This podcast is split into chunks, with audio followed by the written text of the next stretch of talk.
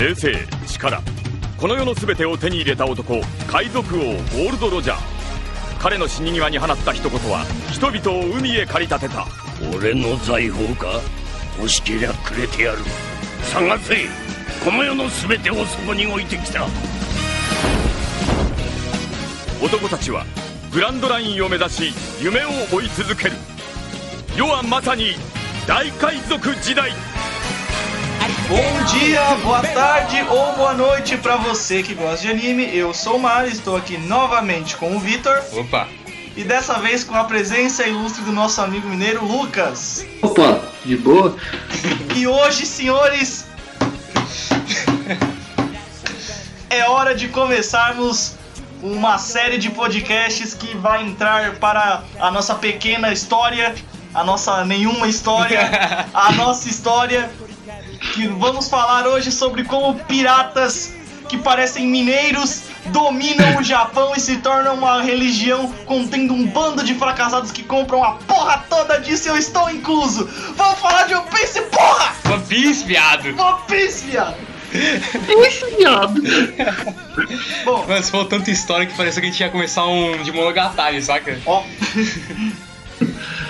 Né, e você disse história ou comprimento? olha.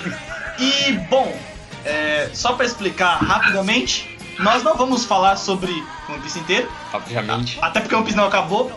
Então nós vamos fazer uma série de podcasts que não serão postados em sequência, nós vamos postar quando bem entendermos ou quando o nosso gigantesco público nos solicitar. E nós vamos separar Exatamente episódios. 12 pessoas. Exatamente 12 pessoas. Dessas 12, 6 contas são minhas. Ó. É, nós, nós vamos separar por sagas. Vamos falar de algumas sagas por podcasts. E bem, no podcast de hoje nós vamos dissertar sobre o arco, primeiro, a primeira saga, na verdade, de One Piece, que é o Wish Blue, e falar dos seus principais acontecimentos e também dar nossas, nossas opiniões refletir sobre esse arco em si. E o bom é que vocês vão, vão ver como a gente não lembra de muita coisa que a gente deveria lembrar. Mas a gente não vai reassistir One Piece inteiro só pra, faz- pra poder fazer os podcasts. É o que deveríamos fazer, mas pau no cu do que deveríamos fazer. É o que a gente quer fazer, então vai sair desse jeito. Lembrando que os nossos Mine Miliches, eu não sei se o do Lucas vai, vai estar aí também, mas o meu e do Mário vão estar aí na descrição do podcast. Então se você quiser lá acessar, mandar o requisito de, de amizade, a gente vai lá, a gente aceita, vocês podem comparar seus, seus Mine Miliches com os nossos e vai estar aqui na descrição. Obviamente terá spoilers dessa parte de One Piece. Se você não viu, Pau no seu. eu concordo. mas se você não viu, sua, está por sua conta em risco escutar esse podcast ou não. Não venha reclamar depois. Você sabe que vai ter spoiler pra caralho. E nós não iremos economizar. Nós vamos falar de tudo. E cara, eu não garanto, eu, tipo, eu não, aliás, eu não aconselho você se você não viu One Piece você assistir esse, porque cara, vale muito a pena, cara. Por mais que tenha tipo 900 episódios, né, mais de 900 eu acho, Mas mas cara, vale muito a pena. One Piece é um negócio que você engole, você engole demais One Piece. Você assiste muito pouco tempo. Ah, mas é aquele adendo também. Se você também é aquelas pessoas que não liga pra spoiler, às vezes isso aqui pode te cativar.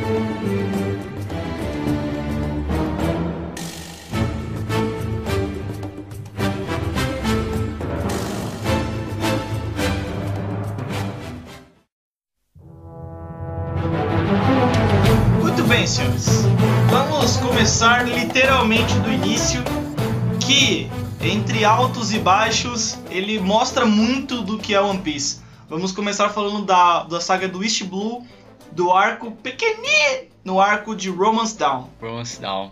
É, só dar um adendo, cara, que One Piece, né, é um negócio que você pode até se estimular vendo isso, porque quem me. é, Aliás, eu comecei vendo One Piece no SBT, na época que minha, mãe- na época que minha mãe tava grávida da minha mãe, Nossa. então, ou seja, 10 anos atrás. Yayo, yayo, sonha, se liga aí, Luffy, ah.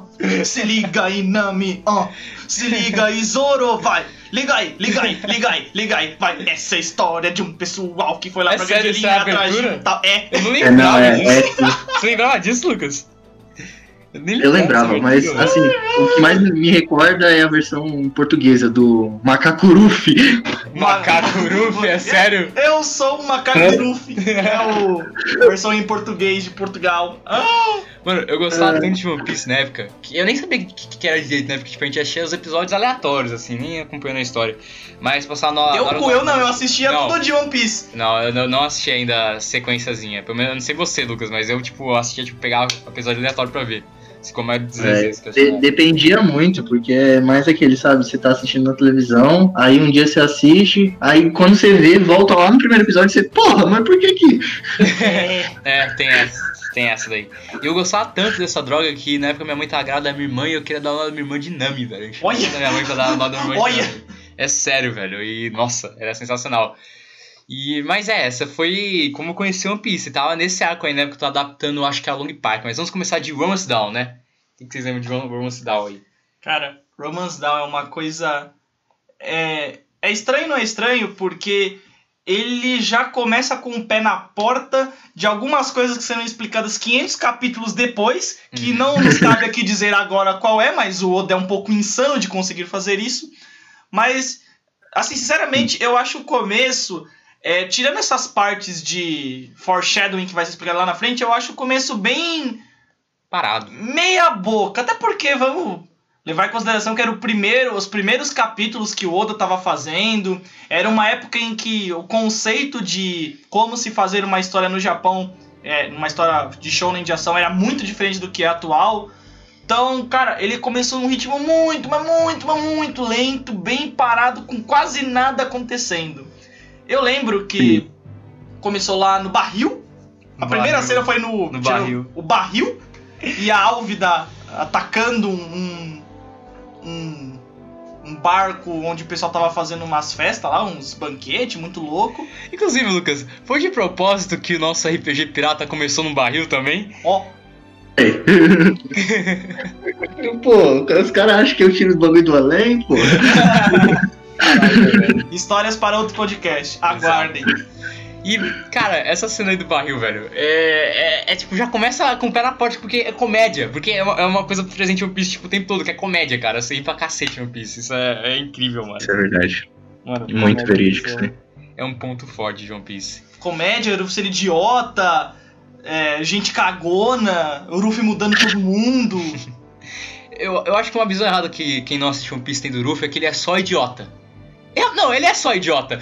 Mas o que acontece é que tem hora que quando ele fica pé da vida e é um momento sério, ele, ele realmente é sério. E tipo, ele mostra que ele, tipo, ele é picoso. Ele fica. Quando fica pé da vida, você tem que sair da frente, cara, porque o maluco é brabo. E, mas no começo Ah. ele é sempre mais. Né? Ele é sempre mais. Meio Não, mas é porque eu acho que é relativo isso aí também, que nem você falou. O próprio Marco comentou agora que a história demora pra dar aquela engrenada. Sim. Depois, mais pra frente nos arcos, já, ele já tem aquela fórmula daquela engrenada bem, bem trabalhada. Então eu acho que a ideia do Luffy putaço é que o Luffy, o Luffy ele é um, perso- um personagem que ele consegue separar os momentos muito bem, sabe? Ele, tipo, quando ele tem que ser o, o Luffy idiota, ele é o Luffy idiota. Quando ele tem que ser o Luffy capitão, ele é o Luffy capitão. Exatamente. Principalmente, se a gente for parar pra pensar, era um garoto de 17 anos É. que saiu pela primeira vez de casa Hum. pra começar a sua jornada Pokémon. Não. É. E basicamente ele não sabia nada do mundo. O mundo dele era tipo, cara, eu recebi um chapéu e eu quero me tornar um pirata fodão. O que é ser um pirata fodão? Sei lá, porra. Eu vou viajar e vou descobrir o que, que é. Então, ele começa como um idiota. De fato, porque ele era só um idiota. E conforme ele vai começando a entender as tretas de companheirismo, do que é ser pirata, de as coisas que tá acontecendo nos outros lugares do mundo, aí ele começa a amadurecer. Isso é um pro- processo natural. Muito lento porque ele é muito idiota? Sim. Mas, ainda assim, como o Victor falou, nos momentos em que ele precisa é, falou, na sério. Não, como ele precisa ser sério, Aham. ele, ele é. E como o Lucas disse, quando ele precisa ser capitão, ele é. É verdade. Capitão. Ele é o nosso capitão, olha. Ele é o nosso capitão. Ó. Mano, apesar que o Luffy, ele é uma coisa que é assim. Apesar dele realmente ser idiota o tempo todo, até no começo, você sabe, você consegue perceber que ele é um pouco mais do que idiota. É, é estranho falar isso. Mas é porque, tipo assim, eu, eu tô reassistindo agora, né, com a minha irmã. E recentemente eu tô assistindo e a gente tá em Argum Park, né, no momento. E logo no, prim, no primeiro, nos primeiros episódios, cara, você já consegue ver que o Ruffy ele consegue ser sério. Porque você vê que o. o como é que é o nome do, do carinha? É o Kobe, né? É Kobe? Isso, é o Kobe. Kobezinho, que depois fica mó, né? É, o Kobe, que ele, ele, logo quando ele vai começando a chorar, a chorar, o Luffy já fala, mano, tu é idiota. É, Ele, ele já, ele já tá, né? Bem, vamos, vamos introduzir primeiro como que é o começo de, de One Piece, né? me depois cobrem depois, mais pra frente, sobre quando eu comecei a achar o Ruffy verdadeiramente sério. Foi o primeiro momento em que eu falei, cara, esse cara não é só idiota, ele também é muito sério. Mas vai vir mais pra frente, ainda no East Blue. Ainda é tipo. É, Eu East não, West eu- é East. Eu sei qual foi a primeira cena que eu comecei a eu, parar. eu tenho essa ideia aí também. Quando você falar a sua, a gente fala a nossa. É, eu, eu sei a minha também. Mas vamos com o Nichiwara aqui. Cara, então, começa com a primeira vilã do anime, né? Que Nossa, é. aí, que merda. Mano, que porcaria de vilã. Mas é que nem. A, a verdade é que o One Piece ele é de uma leva de, de shonens mais antigos, mas ele tem aquela mesma fórmula do primeiro vilão fraco pra mostrar que o personagem é forte. Ponto. Exato. É. é, E você vê que, tipo, todo vilão. Isso é uma coisa, né? Todo vilão de One Piece na área, na região dele, ele é o topzão. A Álvida, por exemplo, ela tinha toda, toda a tripulação dela. Aí, ah, quem é a, a mulher mais bela e mais forte dos mares? É a Álvida. Aí depois vem lá, tipo, o general lá da marinha, que o Zoro tá preso. Ai, quem é o general mais forte? Esse daí é o general mais forte da marinha. Então todos eles têm, tipo, eles vão criando essa expectativa sobre o vilão.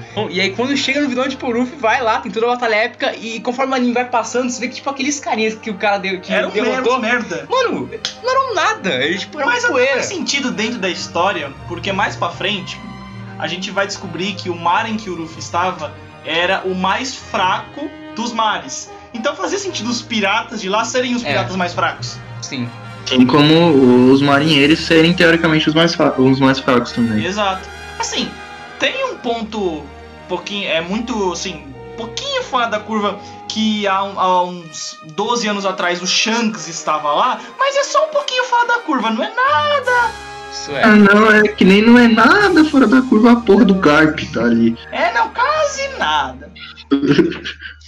Mas acho que a gente não tem muito o que falar sobre essa primeira parte. Basicamente, o Luffy. Eu tenho Hum, Eu tenho que falar sobre uma teoria maluca. É, bom, não vou falar spoilers, mas pra quem conhece um pouquinho do One Piece da forma do mais atual, mais atual que eu digo, o que está, é, sabe as, as aparências dos quatro maiores piratas atuais do One Piece? Não vou falar quem são. Hum? Tem uma teoria que diz que a Álvida é filha de dois deles. Caraca. Porque a Álvida tem uma clava e só dois personagens até agora em One Piece utilizaram uma clava, a Álvida e um dos imperadores. A Álvida, ela tem a- o formato de um da mulher dos impera- da, da imperatriz. As O cores formato. que ela usa são a, Formato, as cores que ela usa são meio que um. Uma parte é a, a cor que a Imperatriz usa, a capa dela é da mesma cor que o cara, que teoricamente seria o pai dela, usa, a cor do cabelo dela é igualzinha à cor do cabelo do que seria o pai dela, Caraca, velho. mas Mano, eu sei acho lá, isso é é um pouco de insanidade. Não, mas é porque, velho, as teorias de, de One Piece é assustadora, porque a forma que o Oda amarra as coisas dele é assustadora também. Então eu não duvido de nada, tá ligado? Isso que é foda. Digamos que o Oda não é a pessoa mais normal que a gente sabe desse mundo. Tá longe disso. Mas. É, tá, tá aí, já que a gente entrou nesse assunto, uma coisa que eu acho muito legal de One Piece é o fato dos personagens não morrerem, deles serem, tipo, reutilizáveis. Reutilizáveis. É porque o Luffy não mata eles fisicamente, mas ele destrói o sonho de- deles. Então meio Eu, que hein? o Luffy ele acaba Ele mata de- eles por dentro. ele mata, ele mata a determinação do cara em ter um determinado objetivo. E não necessariamente matar o cara. Mas isso quando o objetivo dele é ruim, porque às vezes o cara ele mata esse objetivo, essa ambição dele, e aí depois o cara volta mil, 100, 200 episódios depois, até às vezes 400, que nem foi o do Bell, Bellamy, né? E aí ele volta com uma, com uma determinação boa, e tipo ele caminho um pouquinho mais reto do que ele, que ele tava antes. Realmente, é verdade isso aí, eu nunca tinha parado pra pensar nisso, ele quebra a determinação dos caras. É, Voltando. O, o, o Luffy, sei lá, o Luffy ele é idiota, mas justo. É, Acho justa, eu acho que justamente foda. Acho que é até por ele ser idiota que ele é justo. Ou talvez verídico. é porque ele é justo que ele é idiota. Fica aí pra vocês debaterem, eu sei lá, pô. Vamos entrar em mais um debate inútil aqui no canal. Não, não, não, não, não. Já é demais, já estamos em muitos demais. Ai. Mas debates inúteis fazem filosofias grandes. Tem essa. É, se você escrever alguma coisa errada e for um filósofo ou jornalista, só você falar que é um ponto de vista diferente da coisa. É. Ó, Tem essa. Justíssimo. Aí nós temos, né, o começo de One Piece lá em, Pel em Peldal. Olha, Eu tô caralho, indo um pouquinho pra olha. longe. tá. Lá em Romance Down, que é basicamente o Luffy chegando de barril em um, em um barco lá, da, que é um barco normal, né? Um barco comercial. E aí ele é atacado pelos piratas da Alve. Daí chega o Kobe, que o Kobe é um, é um garoto que, olha só a diferença dele e o Luffy, né? Isso é interessante. Que ele é um marinheiro. E o Luffy ele quer se tornar um pirata. Na verdade, ele queria se tornar um marinheiro, ele, Ele não era. queria, tornar, ele queria se tornar um marinheiro. E o Luffy queria se tornar um pirata. E você, como os marinheiros de One Piece, ao mesmo tempo que eles são grandes vilões, assim, você não consegue, tipo. A única pessoa que são realmente ma- más, realmente, é o governo mundial. Porque eles realmente têm ambições más até onde a gente sabe. Até onde a gente sabe, né? Eu a nossa dis- visão eu deles discordo. Não, pelo menos no começo é a visão que a gente tem deles. É porque a gente não, não, não sabia o coisa de, de governo mundial ainda, porque o governo mundial não tinha sido apresentado É, pra gente, pra isso gente é. era só marinha. E eu também discordo porque tem muito marinheiro filho da puta. É, isso. Muito marinheiro. Mas isso mais pra frente da história a gente vai ser. Não, até agora. Não, é agora, porque, por exemplo, nos. É até bom pra gente dar o gancho. Vamos gancho. falar do Shanks. Shanks. Do, do Shanks não, desculpa, do Zoro. Mano, e aí que entra. Essa, não sei pra você, Lucas, qual que foi, mas pra mim, a cena que eu realmente falei, o Luffy é o cara, foi a que ele vai salvar o Zoro. Porque aí é que ele começa a ser picão.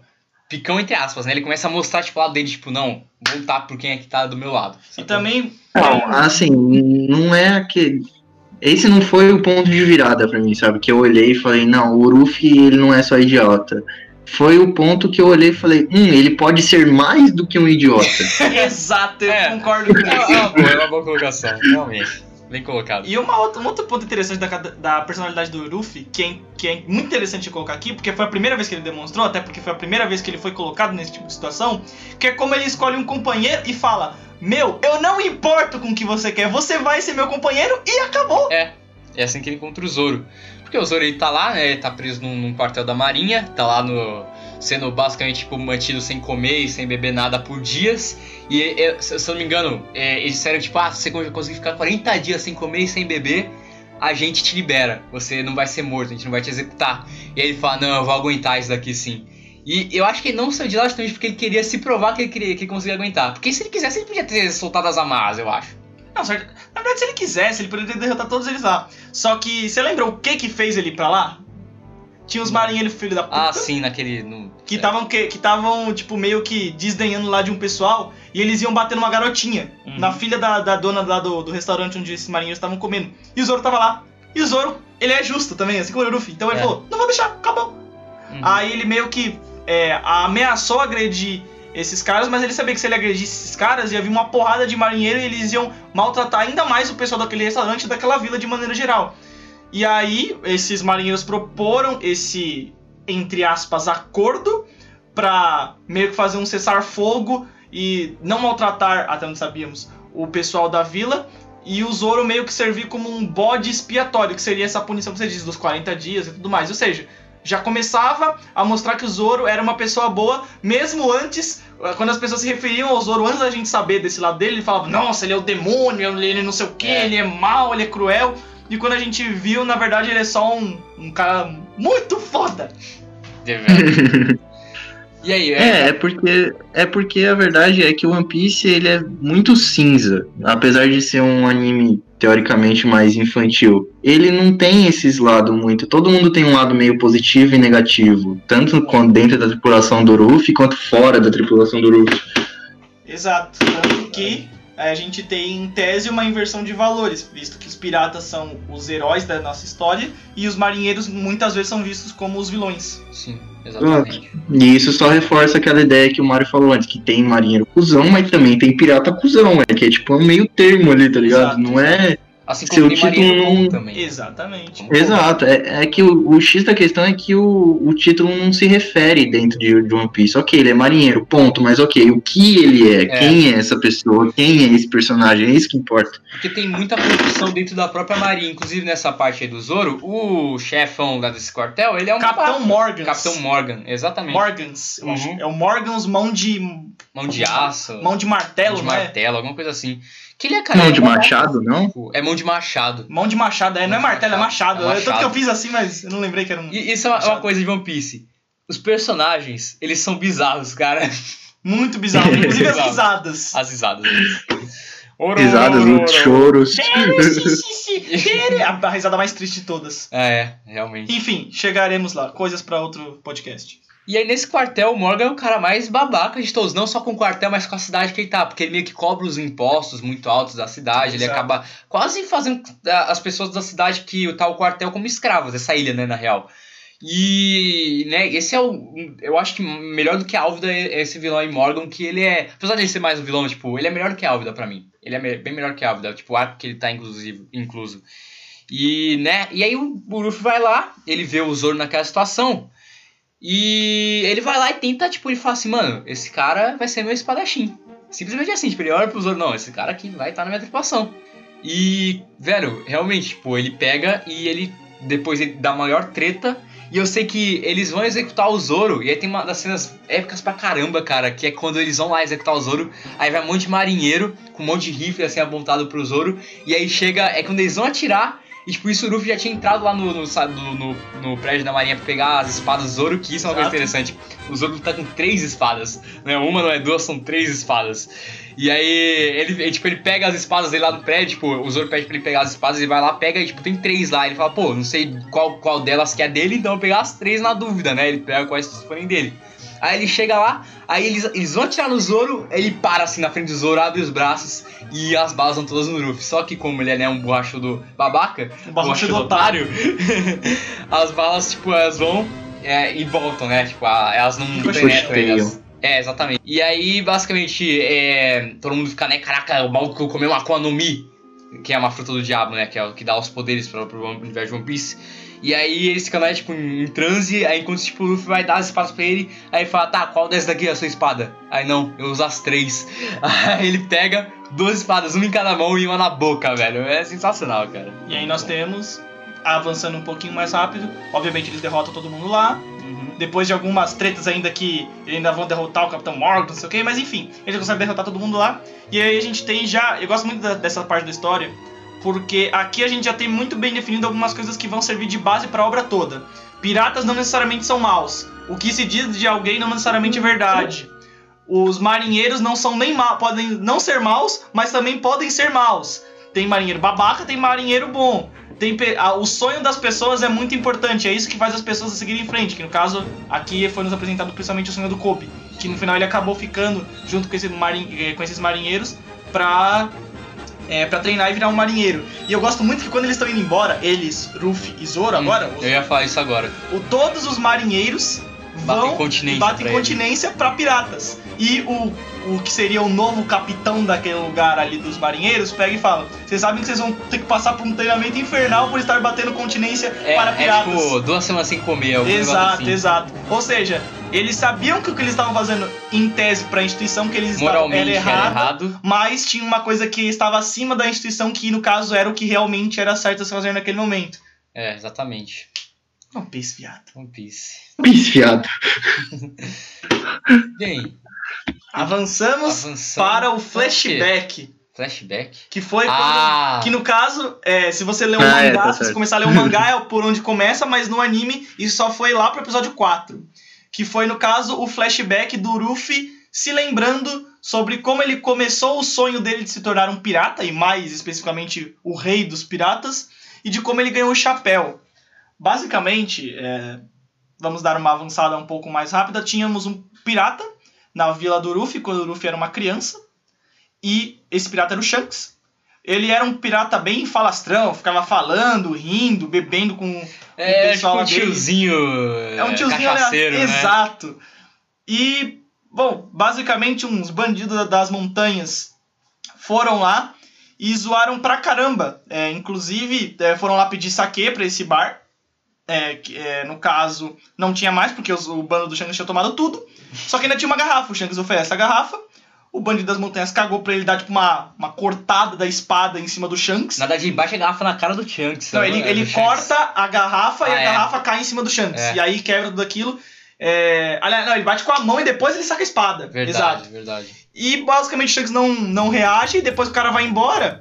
Todo mundo começa a rir, inclusive o Shanks, o bando dele. Ah, ele, ele se apanhou pra ele, capitão, não sei o que. O próprio Shanks começa a rir e o Ruffy fica indignado. Falou: por que, que você não enfrentou ele como um homem, não sei o que. E o Shanks, cara, ele só derramou um pouco de, de bebida em mim. Não tem que começar uma guerra por conta disso.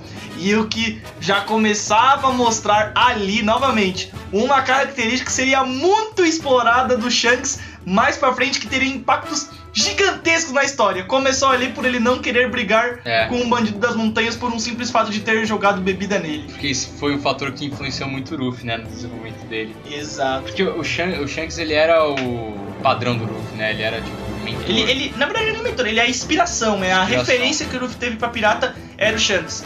Principalmente pelo que aconteceu depois. Rapidinho, que aqui a gente tem o parênteses de como que o Luffy ganha o poder dele, que basicamente o Shanks eh, tinha deixado a Akuma no Mi, né, ali perto do Um baú. onde ele tava, e o Luffy comeu aquilo e se tornou o Homem Borracha. O que é deveras suspeito, um cara como o Shanks convenientemente deixar uma Akuma no Mi perto de um garoto, mas isso é hum, história, podcasts para possíveis podcasts de teorias de One Piece. É. Mas mais pra frente. Basicamente o que Bem, acontece é que o uma coisa vai- que reforça é que é só ele não, ele não fica puto, né? Ele fica preocupado. Essa que é a diferença. Exato. Ele fica preocupado, exatamente. E o Luffy assim ganha seus poderes. E depois disso, ele vai tirar satisfação com aquele bandido das montanhas. Porque mesmo. Porque o Luffy continua não aceitando a ação do Shanks de não querer é, guerrear. Só que nisso, obviamente, uma criança de 8 anos, com não sendo Oden, né? Ó, é, contra um bandido das montanhas é, bem mais velho, inclusive que tinha uma recompensa bem baixa pros padrões que a gente já conhece, mas no East Blue ainda assim era uma recompensa. E, o, e basicamente, obviamente, que não, não tinha como o Luffy fazer nada contra aquele cara. E aquele cara tava ameaçando matar o Luffy. O prefeito da cidade lá de onde eles estavam conta isso pro Shanks. E o Shanks vai correndo com o bando todo para salvar o Luffy. E aí que tem, começa a ter novamente aquela coisa. O pirata não é necessariamente bom nem necessariamente mal. Que o Shanks chega lá, fala pra, pra não acontecer aquilo. E aí tem um cara do, do. Que aí tá junto com o cara lá do Bandido das Montanhas, que é Riguma o nome dele, se eu não me engano. Nossa, velho, se tivesse da onde? Riguma. ah, Eu acho que é o nome dele, Riguma. O, eu acho que é Riguma. Riguma ou Hiruma? Acho que é Riguma mesmo. Enfim, que seja. Riguma. O bandido das montanhas tinha o, o- ele era o líder e tinha os outros bandidos das montanhas. E aí quando o Shanks chegou, um dos desses bandidos das montanhas foi lá e apontou uma arma pra cabeça do Shanks. E eu adorei a, a atitude do Shanks, que falou: Sim. "Você sacou a sua arma, então você tá apostando a sua vida". Eu, cara, o que, que você tá falando, mano? E Aí essa foi uma cena que eu fiquei chocado. Foi a É. primeira cena que eu fiquei chocado em One Piece. Que aí chega um dos tripulantes do Shanks. Aí você tá lá, eu- está o- tipo, um dos tripulantes não, o Luke Rule, ele, Ele é tem importante. nome? É- Ele tem nome, ele é um dos, ele é um dos comandantes do Shanks. Sério? Ele é foda pra caralho. Mano, é então, caralho.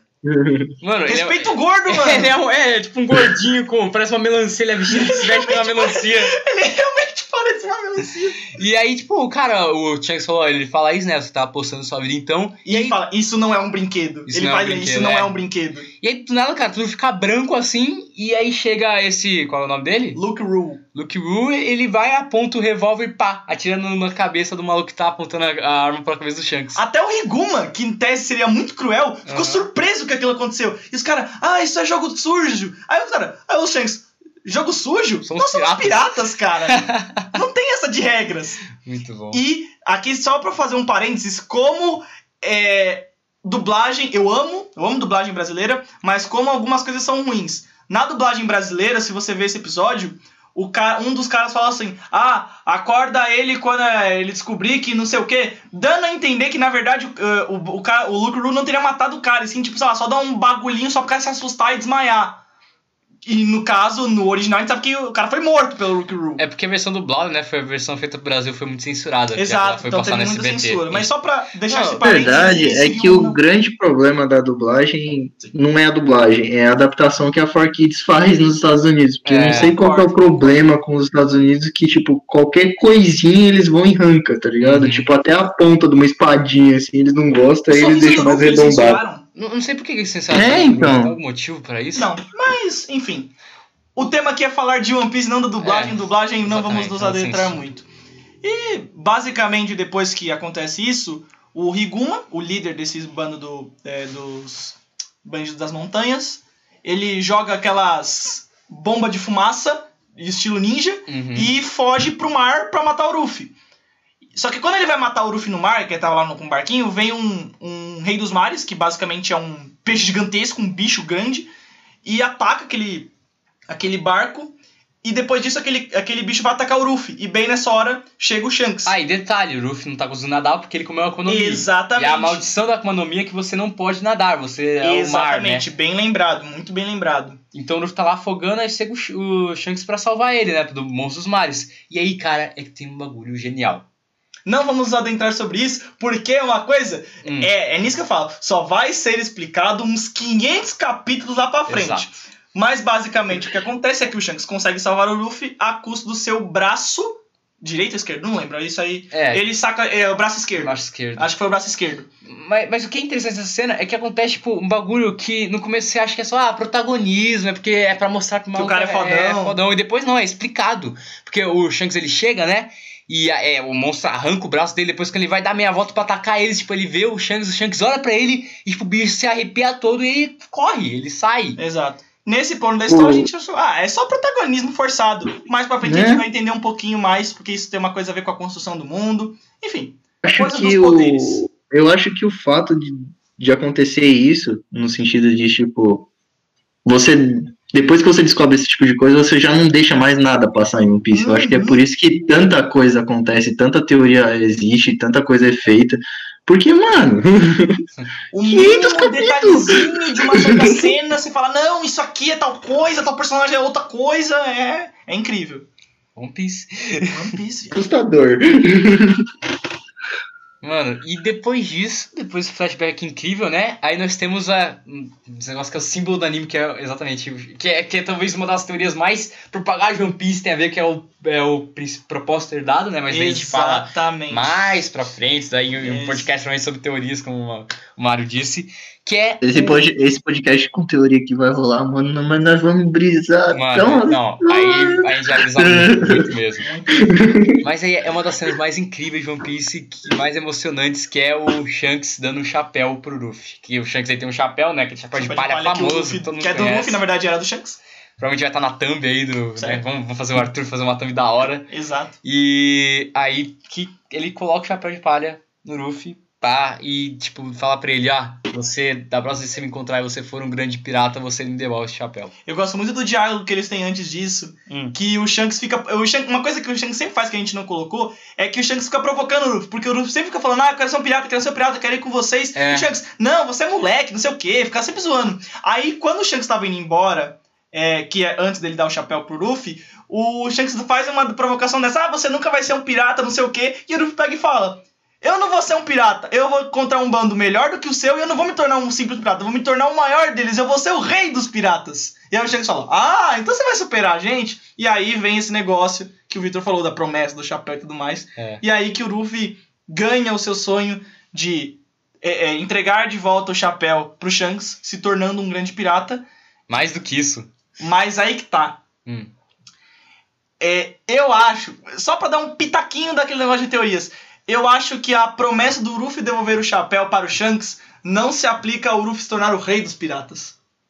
Porque, eu também acho porque o Shanks pegou e falou assim: Eu vou te dar o meu chapéu, esse é o meu maior tesouro. Me entregue de volta quando você se tornar um grande pirata, não o rei dos piratas. É, então, isso é verdade. Fica intrínseco aí que talvez o Shanks tenha não necessariamente dito que o só vai aceitar o chapéu depois que o Luffy se tornar o rei dos piratas, sim Verdade, né? A gente já bateu, a gente já bateu um papo sobre isso daí, né, Mário, uma vez. Nós ficamos divagando bastante sobre essa parte aí. Exatamente. Cara, eu tenho que a gente começar Ah, a é. falar de One Piece. Só, só uma coisa que eu lembrei agora e vocês esqueceram. O Ruff ele tem uma cicatriz no rosto. Exato. E é justamente e é justamente pelo fato dele querer provar que ele é um homem de tanto que o Shanks provoca ele, de tudo que acontece ali que ele quer falar que ele, ele pode ser um pirata, ele vai lá no meio da, da praça do bagulho lá, pega uma faca e mete no na Debaixo parte do de baixo do olho assim. Mano, tipo um corte profundo, tanto que fica uma cicatriz. No músculo orbicular dos olhos, do lado direito. E depois desse. O que, que a gente tem aí depois disso? Você lembra? Depois disso a gente volta pra história atual. E aí, Parte do basicamente. bug. Ah, é. É, que o Luffy vai tentar pegar um pássaro que tá voando, ele não consegue, e o pássaro leva o Luffy É. lá pra puta que pariu. Porque não era um pássaro normal, tipo um pássaro gigante, né? Exato, exato. E aí o Zoro, puta que pariu, ele vai remando pra onde o Luffy vai. É muito bom. Inclusive, boa parte do começo do anime é tipo o Luffy se perdendo e o Zoro indo atrás dele junto com essa, saca? Que, aí? que isso? vai O crescendo. Zoro indo atrás de alguém que tá se perdendo? Não, que mas isso? é, pois é. Mas eu acho que essa parte do Zoro se perder começou ali no, comecinho de. É, Logtown ali, o bagulho fica meio. Pois é. Enfim.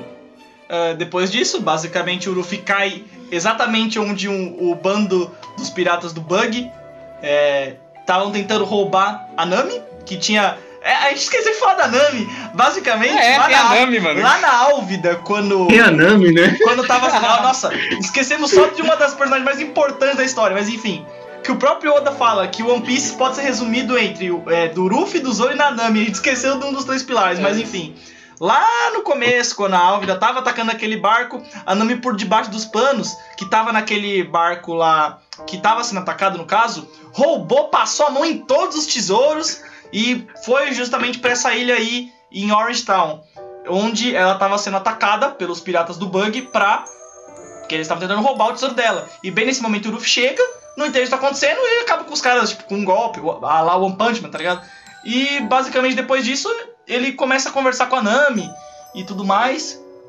Até que chega aquela situação onde a gente achava que a Nami era uma filha da puta, que ela entrega o Luffy pro Bug pra conseguir É. se, se sair bem Não, pra tentar calma, roubar. Vamos, vamos com calma. Quem é o Bug? O Bug é um lord, o maior dos piratas, que só não se tornou o rei dos piratas porque não quis. Ele é, na verdade, o grande pirata da história, maior do que o Roger, maior do que o pirata Barba Branca, que a gente vai saber mais pra frente, maior que os imperadores. Ele é o pirata, o maior de todos eles. Deus Bug. O que, que é isso? Shaman King? Ó, Cara, o Bug é o Bug, cara. Ele é, ele é o, o Joquero, palhaço. Mano, eu quero. O Joquero, palhaço. que é isso, Lucas? Eu tô comendo, daí você fez eu rir, eu quase gostei da bolacha, velho. Quase que o bagulho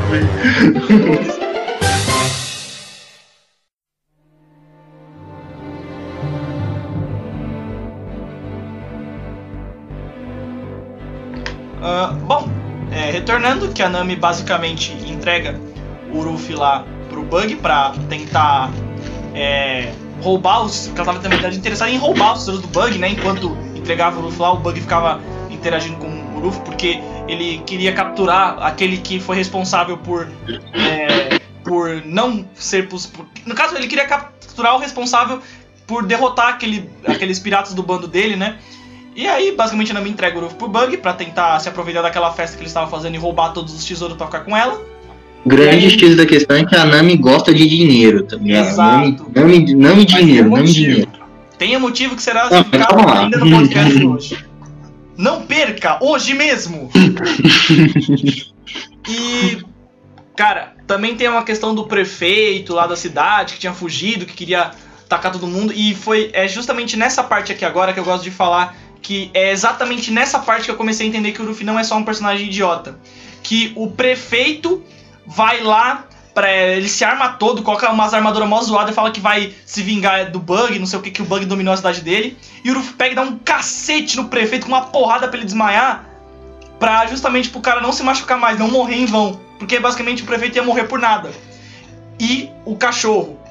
Que O, Cachorro. quando o Ruffy. eu vou falar mais pra frente, mas a cena, especificamente a cena do cachorro, foi a cena que eu falei. É ok. chuchu, né? o nome do É cachorro? chuchu, exatamente.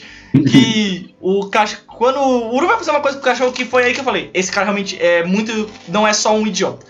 Mas continuando a história, teve basicamente. Vamos correr um pouquinho, porque Uhum. acho que não é muito importante. Tem toda a treta lá do Ruffy, o, Zoro chega nessa, nesse negócio aí, ele é cortado, tem uns ferimentos lá, mas basicamente eles lutam contra o bando do Bug e conseguem derrotar o bando do Bug com alguma facilidade.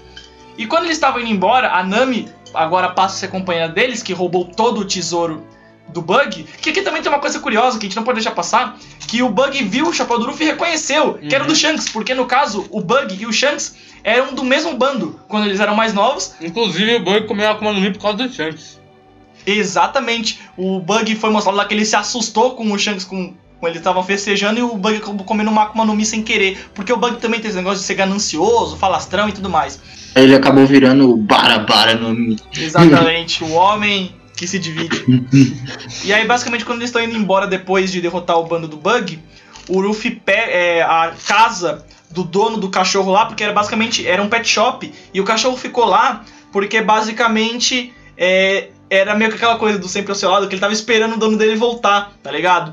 E aí, a- durante a batalha lá do Luffy contra o bando é, do Bug, aquela- aquele pet shop foi destruído e não tinha ficado quase mais nada. A, única, a última coisa que tinha ficado daquele pet shop era um saquinho de comida que o Luffy pegou e quando tava indo embora, deixou do lado do cachorro. E foi nessa cena que eu falei, cara, ele realmente é muito mais do que só um cara idiota. Ele tem respeito, ele pensa nos outros e ele, ele sabe o que ele tem que fazer pra ajudar as pessoas que merecem. Por isso que eu falei, ele realmente. Ele ajudou um cachorro, cara. Uhum. Que, como que o cara Ele é um pode cara bom. um cachorro, velho?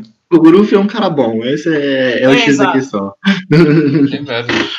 E- Não, é, é que o uma coisa que me agrada no Ruffy, mas isso é, ele se estende no decorrer de todo, toda a série.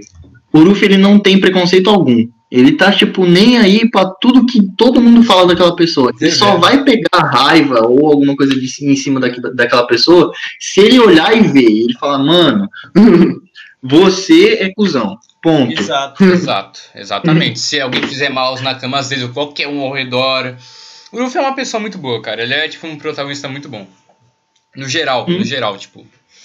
E, bem, depois desse arco, né, que a gente tem é, dessa cidadezinha aí, que, ela, que o Luffy salva mais uma cidade, mais uma ilha, né? Não uma ilha inteira, mas mais uma cidade no caso. Nós temos, me corrija se estiver errado, o arco do Sop. Ilha de Kuro. Essa mesmo. Exatamente. O Soap, mano. Sério, no começo você pode odiar esse personagem. Eu não, eu não tive esse ódio, como muita gente tem. Muita gente, tipo, no começo não gosta do Soap. Ódio não, mas acho que ódio é uma palavra muito forte, assim, se falar que odiar. Mas eu achava Que ele meio. Meh, babaca. meh. Era aquele personagem Eu- que eu- falava, eu- mano, irrelevante, tá ligado? Tipo, não gosto, mas também não fede nem cheira, tá ligado?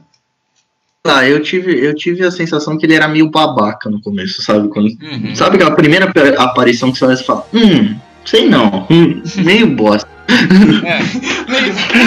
Hum, sei não, meio bosta, gostei. Gra- guarde isso pra gente, em momentos que a gente for falar de alguma coisa meio merda, ah, nem chu nem mãe, a gente coloca isso. Hum, não sei, meio bosta. mano, e agora? Qual é a opinião de vocês sobre o Soap atualmente? Foda pra caralho, gota caralho. do sopo. Ó, ó, beleza. Delícia, mano. O Soap. Ainda hoje, nós mostraremos como o Sop é espetacular, porque lembra que uma das melhores frases do anime foi em Alabasta. E Porque tem Sop. uma hora que um homem não pode fugir da- de uma luta, mas isso ainda hoje. Aquela cena do soco, ó, só de falar de outra. Vale dizer uma coisa que eu quero recomendar aí pra quem tá ouvindo. Provavelmente vou deixar o link aí na descrição se eu, se eu não esquecer. Na descrição. Na descrição, na descrição. É a descrição, Ah, a mesma coisa. na É, descrição, coisa. se eu não esquecer, que é um, um vídeo de One Piece que, cara, a primeira vez que eu lembro que assistiu eu, você e o Lu, eu, o Mário e o Lucas, né, no caso. Nós três. Nós três, no caso. Na casa do Matheus, lembra, Lucas? velho. Aquele vídeo é sensacional. Mano, aquele vídeo, sério. Mano, eu só sei que começou com o Mário chorando, depois foi o Lucas chorou e depois eu chorei. Cara, esse, esse vídeo é sensacional. E é um, um incentivo muito bom, assim, pra, pra vocês verem One Piece. Claro que tem spoilers, mas É sensacional, cara, do mesmo jeito. Eita, aí uma coisa. One Piece faz você chorar, né, velho? Pra você rir, pra você chorar, pra você arrepiar. One Piece é completo, um dos animes mais completos que existem, assim, que isso de gênero. Velho, depois que você dá aquela, aquele suor masculino por um barco, eu não duvido mais nada. Calma que chegaremos, não hoje, mas chegaremos aí. E É. é, contar basicamente então agora um pouco do plot dessa saga, que basicamente eles chegam numa numa ilha onde eles conhecem esse garoto, né, o Usopp. E aí eles começam a conversar com o Usopp e descobrem que na verdade ele era um cara que que ficava mentindo pra todo mundo, ah, tem vindo piratas, não sei o que lá na vila dele. Todo mundo sabia que ele era mentiroso e tudo mais. É, e ele eu utilizava essas mentiras também pra uma coisa boa, porque tinha um, a Ojo-sama desse lugar, a moça que era, digamos que, a mais rica, né? A filha da família mais rica dessa ilha. Caia. Isso, a Kaia, exatamente. Caia. Que ela tinha uma saúde frágil e por isso ela não podia sair de casa. E o Sop toda vez invadia a casa dela, tipo, obviamente em segredo, ficava lá de frente do quarto dela e ficava contando histórias fantasiosas, como ele falava, ah, eu fui um capitão de não sei o que, ah, eu tive tal aventura que não sei o que. Mentiras essa que. É, essas mentiras que sensacionalmente depois o Oda joga na tua cara. Falando que na verdade é que é, na verdade tudo isso vai virando verdade, mas enfim, nós falaremos ainda Chega sobre lá. isso. É, e ele. Mas, uma, uma adenda aqui, tem um motivo pra ele contar essas mentiras, que é o pai dele. E é uma história muito triste, tipo, uma das primeiras histórias realmente tristes de One Piece. Que basicamente o pai dele ele era um pirata e um dia tipo ele abandonou ele. Ele tinha a mãe dele lá também. E o pai dele, eu não sei se isso mostra né, até Alabasta, mas o pai dele se junta a. Mostra, mo- inclusive eles falam, o Uruf, Falam. o, o tanto que o Uruf pega e fala, ah, você é filho do Yasop, não é? É, Aí fala, você conhece meu pai? Ah, eu falei, é, eu recebi isso aqui do Shanks, não sei o quê. Então ele começa a ter um elo entre o Uruf e o Sop, porque o Uruf, o grande pirata que ele admirava, era o Shanks, capitão, justamente, do pai do Sop. exatamente. Então começa a ter um elo entre eles. E aí ele deixou né, a mãe dele lá na ilha, a mãe dele tava, ficou doente e um dia a mãe dele morreu, deixando só o Sop sozinho lá. E aí, por isso, tipo, ele, ele né, não tinha muito o que fazer, ele ficava lá correndo, gritando, os piratas É, e vindo. pra, pra darem atenção a ele, pra ele ter uma, uma relação de. minimamente de convívio com as pessoas de lá, para as pessoas Sim. ligarem pra ele. Tanto que quando ele sai da ilha, as pessoas, elas, tipo, no dia seguinte as pessoas elas vão lá e ela, tá, agora eu vou pegar esse garoto. Ah, ele não tá mais aqui, né? Calma, exato, quando eles vão embora. Mas enfim. Voltando pra Kaia, eu, o Zoro fica. O, o Zoro, fuck, o Sopo fica contando essas mentiras pra ela, pra ela ter alguma diversão. Pra ela ter o- alguma coisa. E ela não acreditava, ela sabia que era mentira. Não, não, mas ela se divertia com as histórias, Uhum. porque o, o Sopo contava de um jeito engraçado e tudo mais pra fazer ela feliz mesmo, pra, pra ser divertido pra ela. E tinha o mordomo dela, o. Como é que era o nome que ele adotava? Ah, É, eu ia falar Kuroro, mas Kuroro é o. É o Kurororushi falar do Hunter x Hunter. Eu não lembro. Tá. Tinha o, em- o empregado dela lá, o mordomo, e ele era super cuidadoso e tudo mais com ela, super gentil com ela, né? É, mas aí eles descobriram, né? Eles, eu digo, Luffy, Zoro, Nami, o Sopo, E o Ara? que não era esse preto no branco. E na verdade, esse cara, esse mordomo, ele era um, um antigo capitão pirata, conhecido como Capitão Kuro, que estava planejando um golpe né, né, na Kaia para matá-la e no testamento dela deixar todas as riquezas dela justamente para ele, para esse Kuro. E uma das cenas, tipo, desesperadoras de One Piece, no, no começo, né? É que o Sop ele descobre isso. E, tipo, ele tenta sair, ele conta pra, pra Kai, mas ela não acredita nele. Porque, tipo, e, tipo ele começa a Mentiroso. contar. É, tipo, mentiroso. Ela, ele tem esse ar de mentiroso, então, tipo, ela pela primeira vez não acredita nele. Ela fala, não acredito em você, você tá mentindo pra mim. Exato, é porque ela confiava muito no, no mordomo dela, porque ele não tinha dado motivo pra, pra ela duvidar dele. Ele tava lá já há alguns anos lá, que fazia tudo parte dele, inclusive. Até o pessoal da vila não acreditava, porque ele falou: Ah, tá vindo piratas, eles vão destruir a vila, não sei o quê. E ninguém acreditava nele, porque ele sempre falava isso e sempre era E mentira. Eles começaram, inclusive, a perseguir o Sop. E Exato. ele levou um tiro, o Sop, se não me engano, nesse processo, né? Sim, Ou acho um que sim, negócio parecido. E, mano, essa cena, tipo, você fica, caraca, mano, acreditem nele, acreditem nele. Tipo, mano, vai. E, velho, é Exato. sensacional. E aí, cara, aí chegam os piratas do Kuro e tem toda aquela. Acho que é uma das primeiras batalhas da hora de, né, de Na verdade, eu acho que eu não acho tão legal. Na verdade, é, eu é acho bem enrolado, durou eu- tipo, uns 10 é episódios. que, eu, é que eu acho que ela é no sentido batalha grande em questão de proporção. É, Porque o bando do, do Bug foi basicamente assim: foi o Bug, aquele cara lá que pedalava e aquele outro cara que tinha um leão. Nesse tinha realmente vários personagens lutando. Aham. É, mas basicamente, cara, é, os piratas do Kuro não eram tão fortes. Tirando aqueles dois irmãos nada a ver lá que ficavam cortando os bagulho, e o One, Two, Jungle. É, Jungle. Que é inspirado no Michael Jackson. ótimo, é, que era um um- ótimo Não, não é no Michael Jackson. É no vocalista do Aerosmith. Não, mas a questão do, do Moonwalk ele vai fazer. Ah, é. Aí tá certo. Mas- Mas Sim, visual é, mas é que a aparência realmente é do cara do Aerosmith. Até a exato, boca é exato. Eu igual. tô falando assim, a que é muito do, parecido mesmo. do Moonwalk, exato. É, enfim, é, nisso, o Django ficou responsável por ir atrás da Kaia pra hipnotizá-la, porque ele tem essas técnicas de, de hipnotizar as pessoas, pra ela escrever o testamento. É, enquanto isso, o Kuro, o Kuro, o capitão, ficou lutando contra o Ruffy, e dois outros piratas é, um pouco mais fortes do bando dele ficaram lutando contra o Zoro. Muita, o, o Sop foi meio que derrotado, voltou, derrotado, voltou um monte de vezes. É, quando o, o Zoro conseguiu derrotar aqueles dois caras, o Zoro pegou o Sop e eles foram correndo atrás da Kaia para tentar proteger a, a Kaia. Enquanto isso, o Ruffy ficou lutando contra o Kuro. Basicamente, deu tudo certo. A Kaia ficou muito arrependida, inclusive, quando ela descobriu é, que o Sop estava falando a verdade naquele momento. Mas, basicamente, eles conseguiram é, proteger a Kaia. Ela ficou tudo bem, conseguiram derrotar é, os piratas do Kuro. E foi aí Era um navio de brinde. que ganharam o navio de brinde. Porque um outro mordomo da Kaia, esse sim um mordomo bom, é, ele tinha, ele parecia uma ovelha e ele deu um navio que ele fez é, justamente pro Ruffy, pro, pra Nami e pro Zoro, que seria o Going Merry, que seria o navio que eles utilizariam pelas suas aventuras aí. O primeiro navio de verdade deles, grande e tudo mais. E temos a adição do Usopp no bando. Aí a gente começa a ter realmente a formação do bando. Uhum. E é muito legal, cara, quando ele, quando ele vai, tipo. é, eles vão. Ele vai se tá na ilha, né? Tipo, aí o, o Luffy tá saindo com o navio. Aí o Sop tá. Ele fica falando, ah, um dia eu vou também sair pelo mar e me tornar um grande pirata. Ele já tava saindo, eles estavam É, com a mala. saindo, ele, tipo, eles tavam é, saindo. Não, o Usopp também. Ah, o Sop também, mas ele não tá saindo junto com ele. não, tá, exato, né? exato, exato. E aí ele, ah, um dia também eu vou, eu vou, eu vou me tornar grande pirata com, com, com vocês. Aí o Zoro, o que, que você tá falando? Sobe aí no barco. Aí, aí o Usopp não entende, aí o Ruffy, nós já somos companheiros, sobe aí. Aí o, o Sop, eu vou ser o capitão! Aí o, o Luffy já, claro que não, eu sou capitão, não sei o quê. E aí, né, junta um personagem tão bom, cara.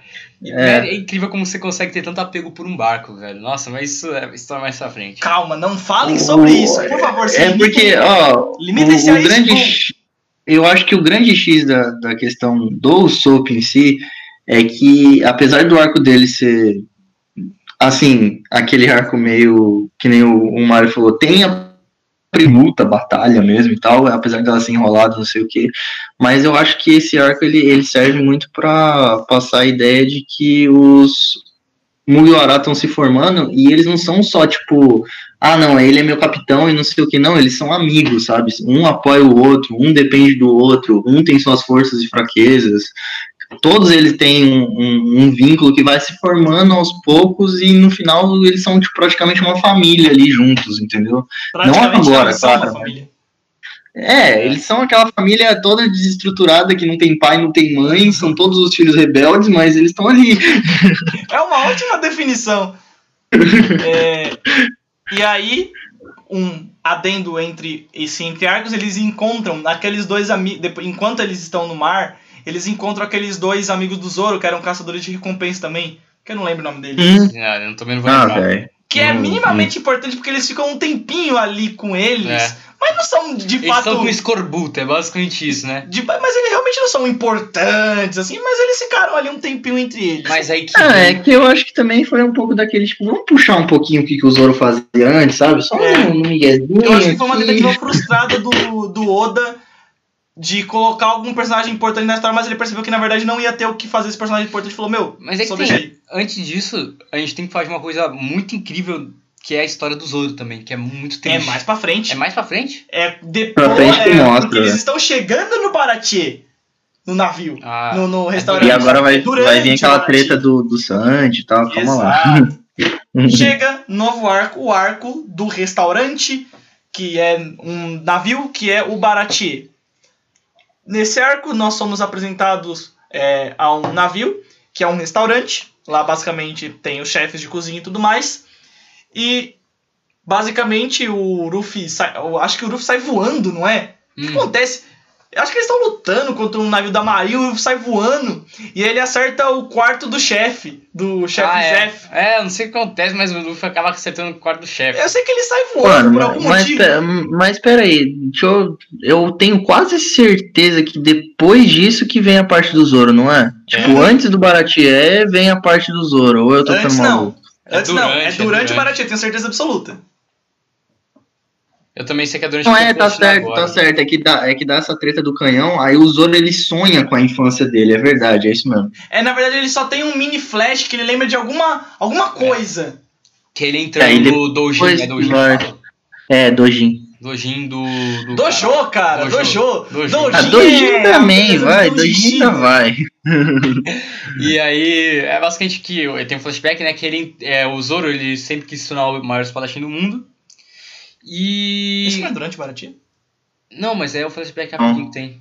É aquele flashback bem, bem no comecinho que passa aquela parte Na do. verdade, que não chega nem a ser um da- flashback, ele só realmente tem uma lembrança, tipo um flash que ele pega e lembra de alguma coisa. Não chega a ser um episódio, ele, tipo, ele lembra. Não, é tipo, porque- É porque eu acho que tem um capítulo antes que é específico do flashback, não tem? Antes de começar o bagulho do Sanji. Logo no começo do arco do Baratie. Eu nem sei também se ele acho. entra como arco do, do Baratie. Bom, por, é, por via das dúvidas, como a gente vai conseguir explicar isso mais pra frente, Uhum. porque vai ter uma coisa importante do Baratie, então na via das dúvidas a gente explica depois. Mas com o Exato. asterisco de que essa história que a gente vai falar depois pode ser antes. É, basicamente ele chega no Baratie, o Ruff sai voando por algum motivo, acerta o, nav- o quarto do chefe, e lá o chefe fica falando, ah, você vai trabalhar por não sei quanto isso não tempo pra funciona, pagar." Porque o Luffy começa a trabalhar, ele começa a quebrar prato, ele não sabe cozinhar, ele não sabe as coisas direito, ele come a comida que era dos clientes. Exato. Então, ele traz mais prejuízo do que, né? E aqui É. nós somos apresentados ao Sanji, que era Sandy. digamos que o subchefe de lá, né? É, e ele era meio tarado, que ele ficava cantando as, as mulheres que estavam lá. É meio. É que nessa época realmente era meio, ele não, tá, não era tão tipo, É. Melhorino! Mas eu acho que porque também ele tava fazendo aquele, pa- aquela parte do. Tipo, eu sou o cara do restaurante, pá, Exato, porque eu exato. não Ele posso. tava tendo um pouco de profissionalismo, então ele não era tão escrachado. Mas não deixava de ser pervertido. E aí, mano, o Sandy é sensacional, cara. Ele. Inclusive tem uma censura dele que, em vez de usar o cigarro, é o pirulito, né? É, mas não vamos falar de censura, por favor, senão eu vou chorar. E, cara, o Sanji ele é um dos cozinheiros lá. Ele é, inclusive, o melhor cozinheiro que tem lá. E. E aí começa o arco. Basicamente, chega lá os piratas que estavam atacando o navio do Ruffy, né? Chegam lá. Não era piratas, era marinheiro. Era aquele cara É. com uma mão de ferro. Era marinheiro. Que inclusive ele pede vinho lá pra ficar com a mulher, não sei o quê. Ah, é? Primeiro Não, mas é o, é o Don Krieg. O Don É, Krieg, mas ele é, é. Mas quem ele chega é- no começo do arco é, É, a Marinha. É a marinha, mas é o que quer dizer. Assim, Hum. Não sim. Ah, tá. Ponto. E, não, é que. Mas o que, isso aí tipo, é bem pouquinho, depois eles vão embora, né? Não tem nem grande coisa assim. Na verdade, eles nem chegam a ir embora, eles ficam lá, só que aí chega nesse navio um dos piratas do Don Krieg, chega o Gin, aquele cara que fica lutando com aqueles bagulhos que parecem umas bolas, Ah, é. e ele tava morrendo de fome. Sim. Ele chega lá. que a gente não sabia que era o, ele era pirata do, do cara também, né? Não, A sabia, só- sabia porque quando ele chegou lá, o pessoal falou: Ah, ele é pirata do Don Krieg, Ah, não sei é. o quê. Que o navio do Don Krieg tava Ah, mais pra trás. Foi certeza? Essa parte faz. Eu tenho que admitir que é meio difusa na minha, na minha Ah, memória. não. Primeiro, eles sabiam que era pirata do Don Krieg. Não, eles sabiam porque tanto que todo mundo falou, não, não alimenta esse cara, que esse cara é pirata e não faz isso. com exato, exato. Só que o Sandy aí é uma das coisas mais É, aí tem aquela cena da hora que o Sandy chega, tipo, vai, pega, faz a comida e leva pra ele. Ele todo espancado lá no, no chão, de fora do bagulho do Baratie. Ele Isso é senta lá com ele. Isso é muito importante. Os, os resta- o, não só essa parte do Sanji, mas todos os cozinheiros lá, eles também eram fortes. É. Eles eram meio que arruaceiros antes. Eram cozinheiros guerreiros, né? Exato. Um negócio assim. E esse é, é como o Lucas disse, essa é a parte, é, o código de honra do, do, do Sandy. Primeiro, que é nunca bater numa mulher Exato. E. Nunca usar as. Nunca usar a mão pra Nunca lutar. usar a mão pra lutar, A mão porque é- tem que a tá mão são as armas de um cozinheiro. A mão são as armas de um cozinheiro. E o, o outro código de honra é que ele nunca deixa ninguém passando fome. Exato. Não importa quão ruim a pessoa seja. Porque temos agora a história do Sanji. Que eu vou deixar o Lucas contar, porque eu sei que ele adora a história do Sanji. Eu não sei se a sua opinião mudou, Lucas, mas antes eu sei que você achava que era a história mais triste que tinha em One Piece. Não. É, não, é a parte do. É aquele flashback que eu mais me toquei. Ah, Porque qual, que foi, qual, foi o X da questão? O Sanji, ele, ele mexe com uma parte de, de fome, tá ligado? E fome eu acho um bagulho muito tenso. Então eu acho que foi por isso que o bagulho mexeu comigo, tá ligado? Eu assisti, eu falei, nossa, mano do céu. Bem, se você tiver memória pra explicar, você pode dar linkar. Memória pra explicar? Aham. Então, eu, eu, eu, o que eu lembro, assim, certinho, é o fato de que o Sanji, no começo do, do episódio, do flashback, ele desperdiça comida. Ele pega. Fato, ele, tipo, não come tudo, ou a pessoa que fez, que, que, ele, que ele colocou não come tudo e ele joga fora, tá ligado? Um pedaço, assim. Uhum, E aí dá, um, dá um- uma zica do caralho onde ele estava lá, o bagulho do, do navio afunda e não sei o que. E o Sanji não sabe nadar porque ele é muito pequeno. E o, o, o Zef, é Zef o nome dele? É Zef. Chef Zef. O, o chefe Zef ele salva ele. Uhum. Só que o, o Sanji não sabe como que ele salvou ele, porque ele tava apagado, dá mó zica com o bagulho da âncora, que a âncora ela passa em volta do pé do Zef, assim, e aí ele, tipo, tá preso, ele olha pra âncora, olha pro, pro Sanji, olha pro bagulho e fala, mano.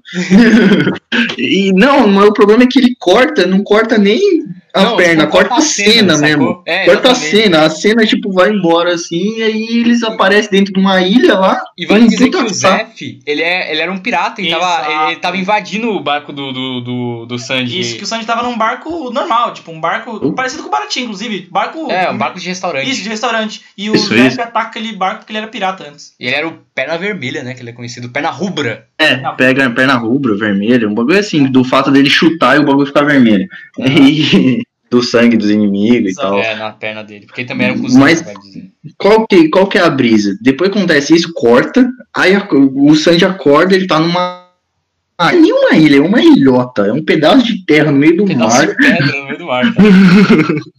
que e atrás ele olha pro Zef assim, aí o Zef fala que não vai dar comida pra ele, porque acontece? Atrás dele assim, tinha um puta saco gigante assim, e o, o Sanji ele chega à conclusão que aquilo ali é comida. E aí o o, o Zef ele dá um pouquinho, um pedaço assim de comida pra ele e fala que é aquilo ali que ele vai comer. Uhum. E aí Beleza, o Sanji vai, não sei o que, vai pro lado dele da ilhota, da pedra, daquela porra, daquele pedaço de lugar. Tipo, o formato da ilha não tem como você sair dela, porque ela é meio que levantada, né? Então, tipo, a É. geografia da ilha não tinha como você sair dela e ir pro mar. Se você fosse. Como se fosse, voltar. sei lá, uma estalactite É. gigante do mar, um bagulho assim, um Era um negocinho. pedaço assim. de terra no meio do nada, só tinha água, então eles não sabiam, não tinha É, como só uma ilha tinha- próxima. Por isso que eles não saíam também. Não tinha como ele Além sair ali nadando pra, tipo, vou fazer alguma coisa. Não tinha, não, não dava jeito. Aí o Sanji, ele, ele fica lá, come o bagulho dele, fica do outro lado, e ele fica emputecido na cabeça dele, né? Ele fica naquilo, puta, mas ele tem aquele puta saco de comida e ele só me deu esse pedaço aqui, não sei o que, blá blá blá. E aí vai passando os dias e o Sanji vai comendo só aqueles pedacinhos, aquelas miguelinhas, e ele não tem água pra beber, né, direito. Ele toma água do, do mar também, aí É fica muito cai, louco. tipo, da, Da chuva. chuva. né? Ele pega assim, É, as ele- paterinhas que tem no negócio. Ele vai tomar. Aí chega uma hora que ele fica morrendo de sede, os escambau. Aí ele, ele chega na conclusão dele, na cabeça dele, o que, que ele vai fazer? Ele vai pegar um pouco de comida daquele saco que o Zef tá atrás dele lá. E ele fala, mano, o Zef já deve estar cansado, eu vou pegar um pouco porque eu tô Na morrendo real, de fome. Ele foi primeiro, ele quer matar o Zé e pegar a comida. É porque, na verdade, ele primeiro ficou louco. Porque, É, ele ele, ficou ficou, doido. porque ele ficou muito tempo. Tipo assim, a comida que ele tinha durou um tempinho. Mas ele ficou muito tempo naquela ilha. Se eu não me engano, eles ficaram acho que três meses naquela ilha. É, eles ficaram, tipo, muito tempo ali. E aí teve uma hora que a comida acabou. E depois de um tempo que a comida acabou, o Sandy, que certamente não faria aquilo, ele começou a ficar louco. Ele tinha que priorizar a sobrevivência dele. Uhum. E aí, podem seguir, que eu só fiz esse adendo pra vocês tocarem no barco. entender. Não, beleza. Aí ele faz tudo aquilo lá, ele vai e tenta pegar o bagulho. E aí na hora que ele, ele corta o saco, mano, o saco era imenso, era umas três vezes maior que o Zé. Na hora que ele corta, só sai tesouro, velho. Sai dinheiro, ouro, pedaço de não sei o que. E aí o, o Zoro se. O Zoro, o Sanji se toca que, tipo, mano, não tem comida. Aí ele cai no chão assim, olha pro Zef. E o Zef tá ali magro, raquítico, todo ali ferrado, porque ele ficou três meses sem comer.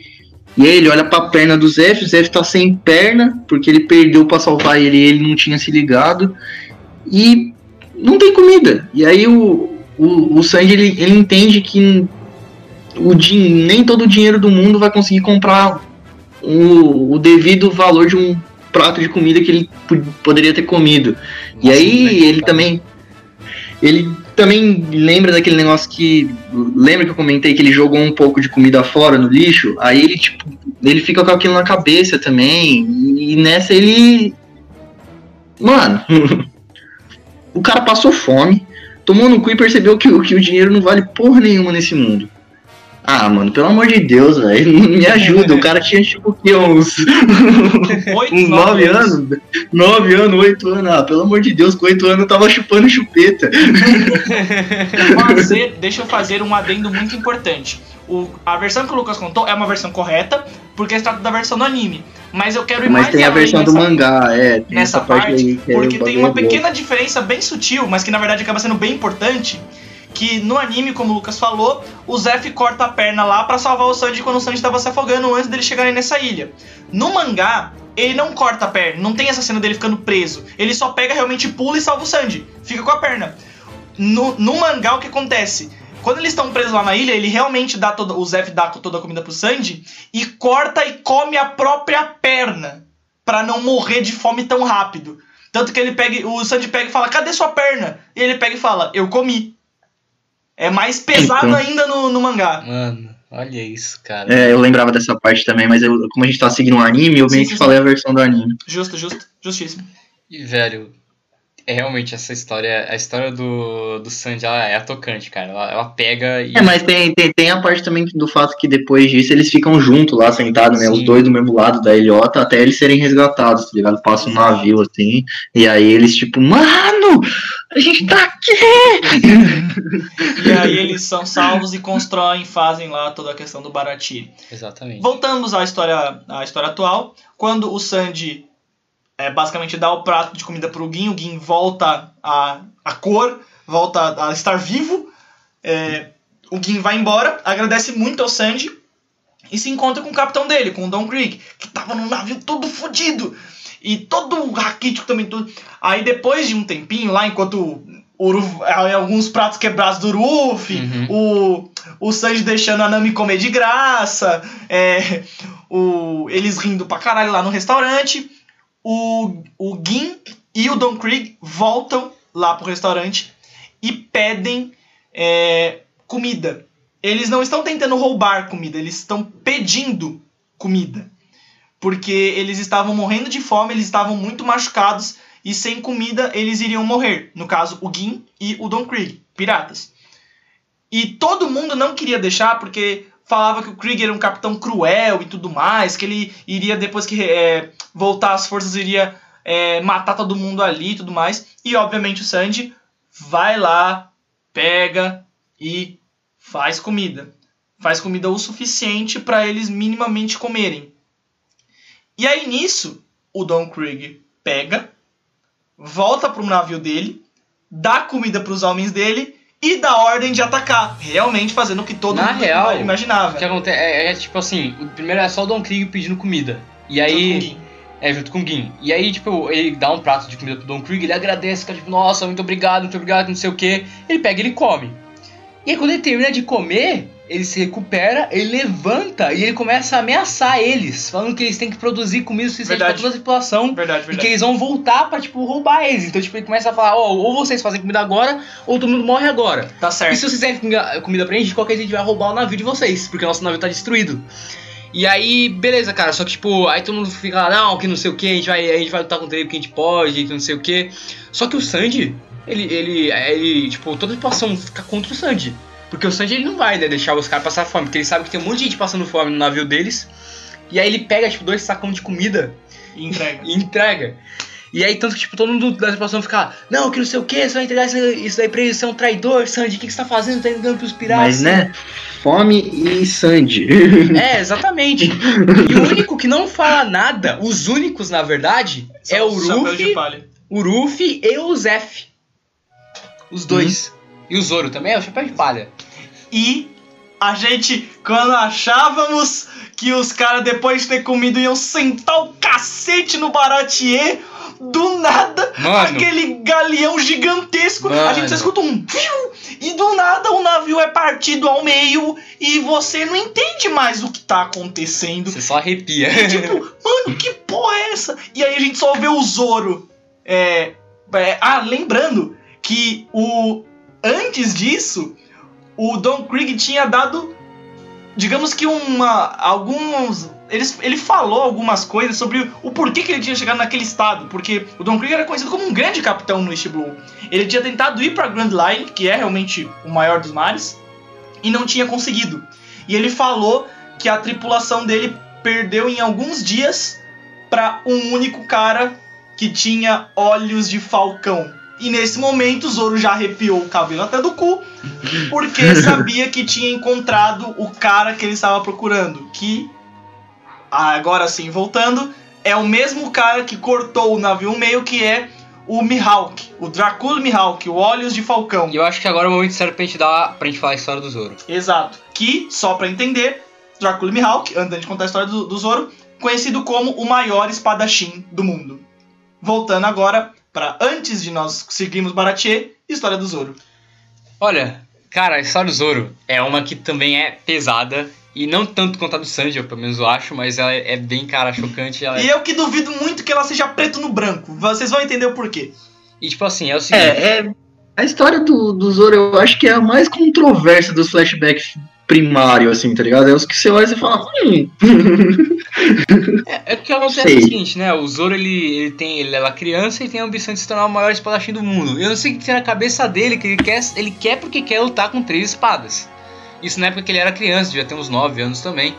E. Só que ele não conseguia, obviamente, né? Ele, ele não tinha força. Pode falar? Um Aham. adendo. Na época não era nem três espadas, ele segurava uma porrada de espada com a mão, É, com as duas mãos e com a boca. é verdade. Aí depois ele começou a lutar só com duas. É, Primeiro ele lutou só eu com só duas. com duas. Só que nem assim ele conseguia. Treinava com as pedrinhas. Exato. Porque o que aconteceu é que ele, ele foi lá num, num dojo, Dojo? De, de, de katana, né? De, De de- espadachins, de espadachins. E ele chegou lá e falou: Ó, vou desafiar o seu dojo. E o que significa que se ele perdesse, ele ia fazer parte do jo- dojo.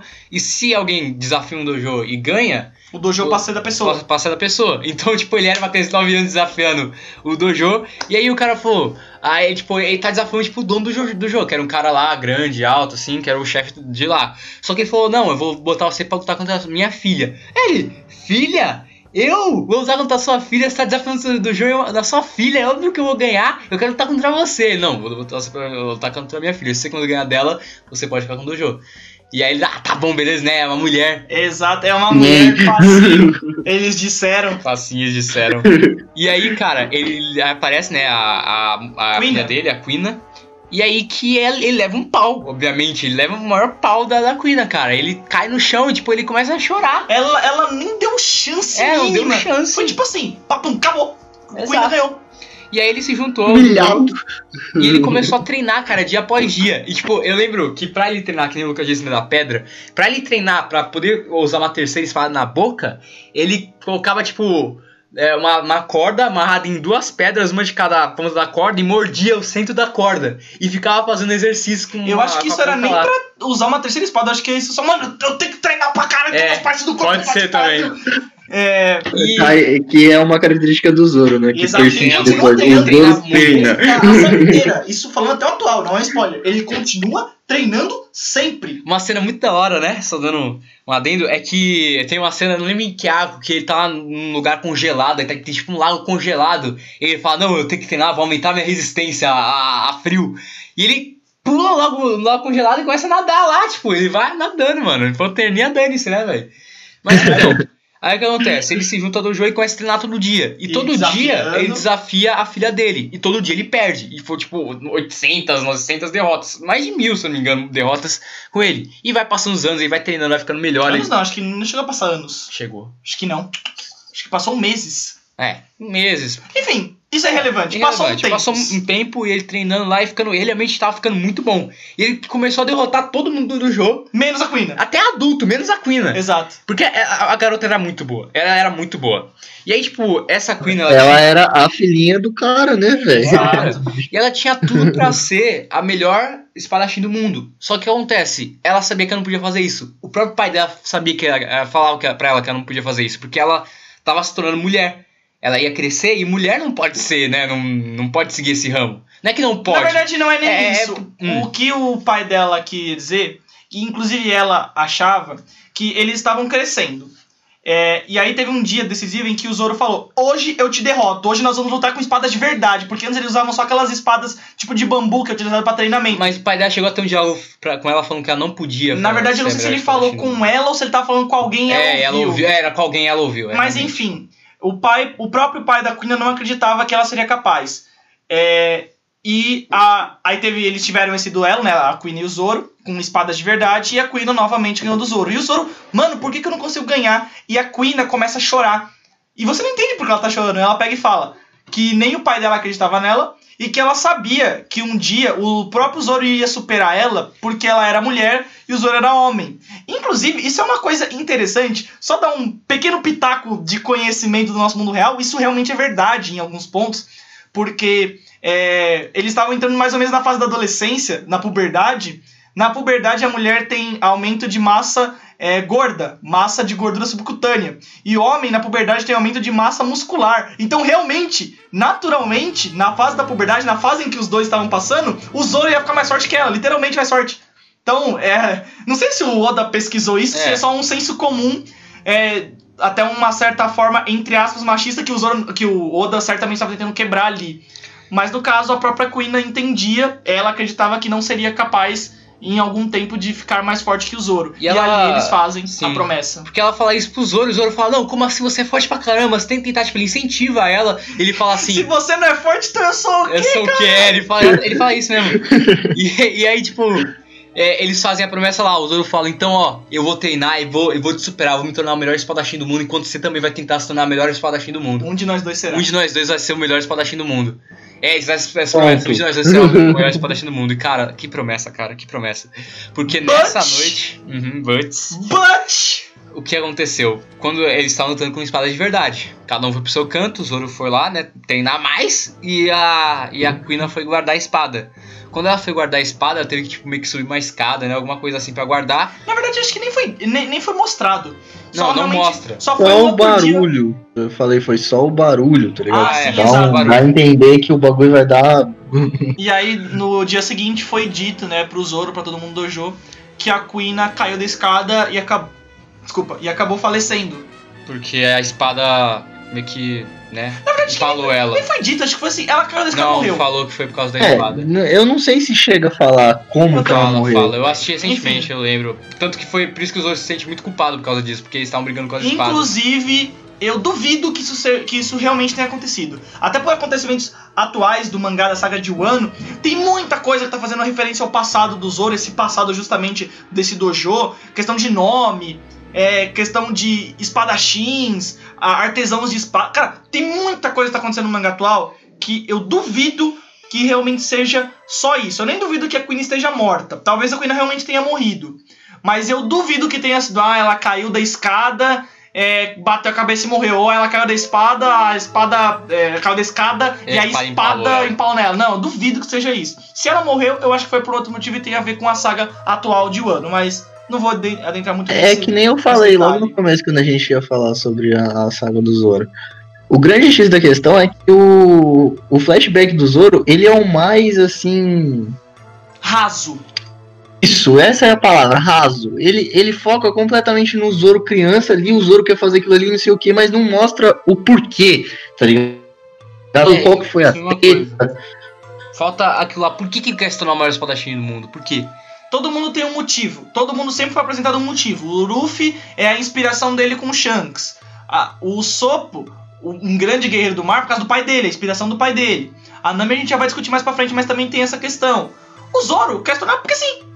Hum. Ah, Depois acaba eu tendo quero essa- isso. Depois acaba tendo essa, essa questão da Queen morrer, ele ser o único capaz agora de de cumprir a promessa dele se tornar o maior espadachim do mundo, mas ele já queria isso antes, então por quê?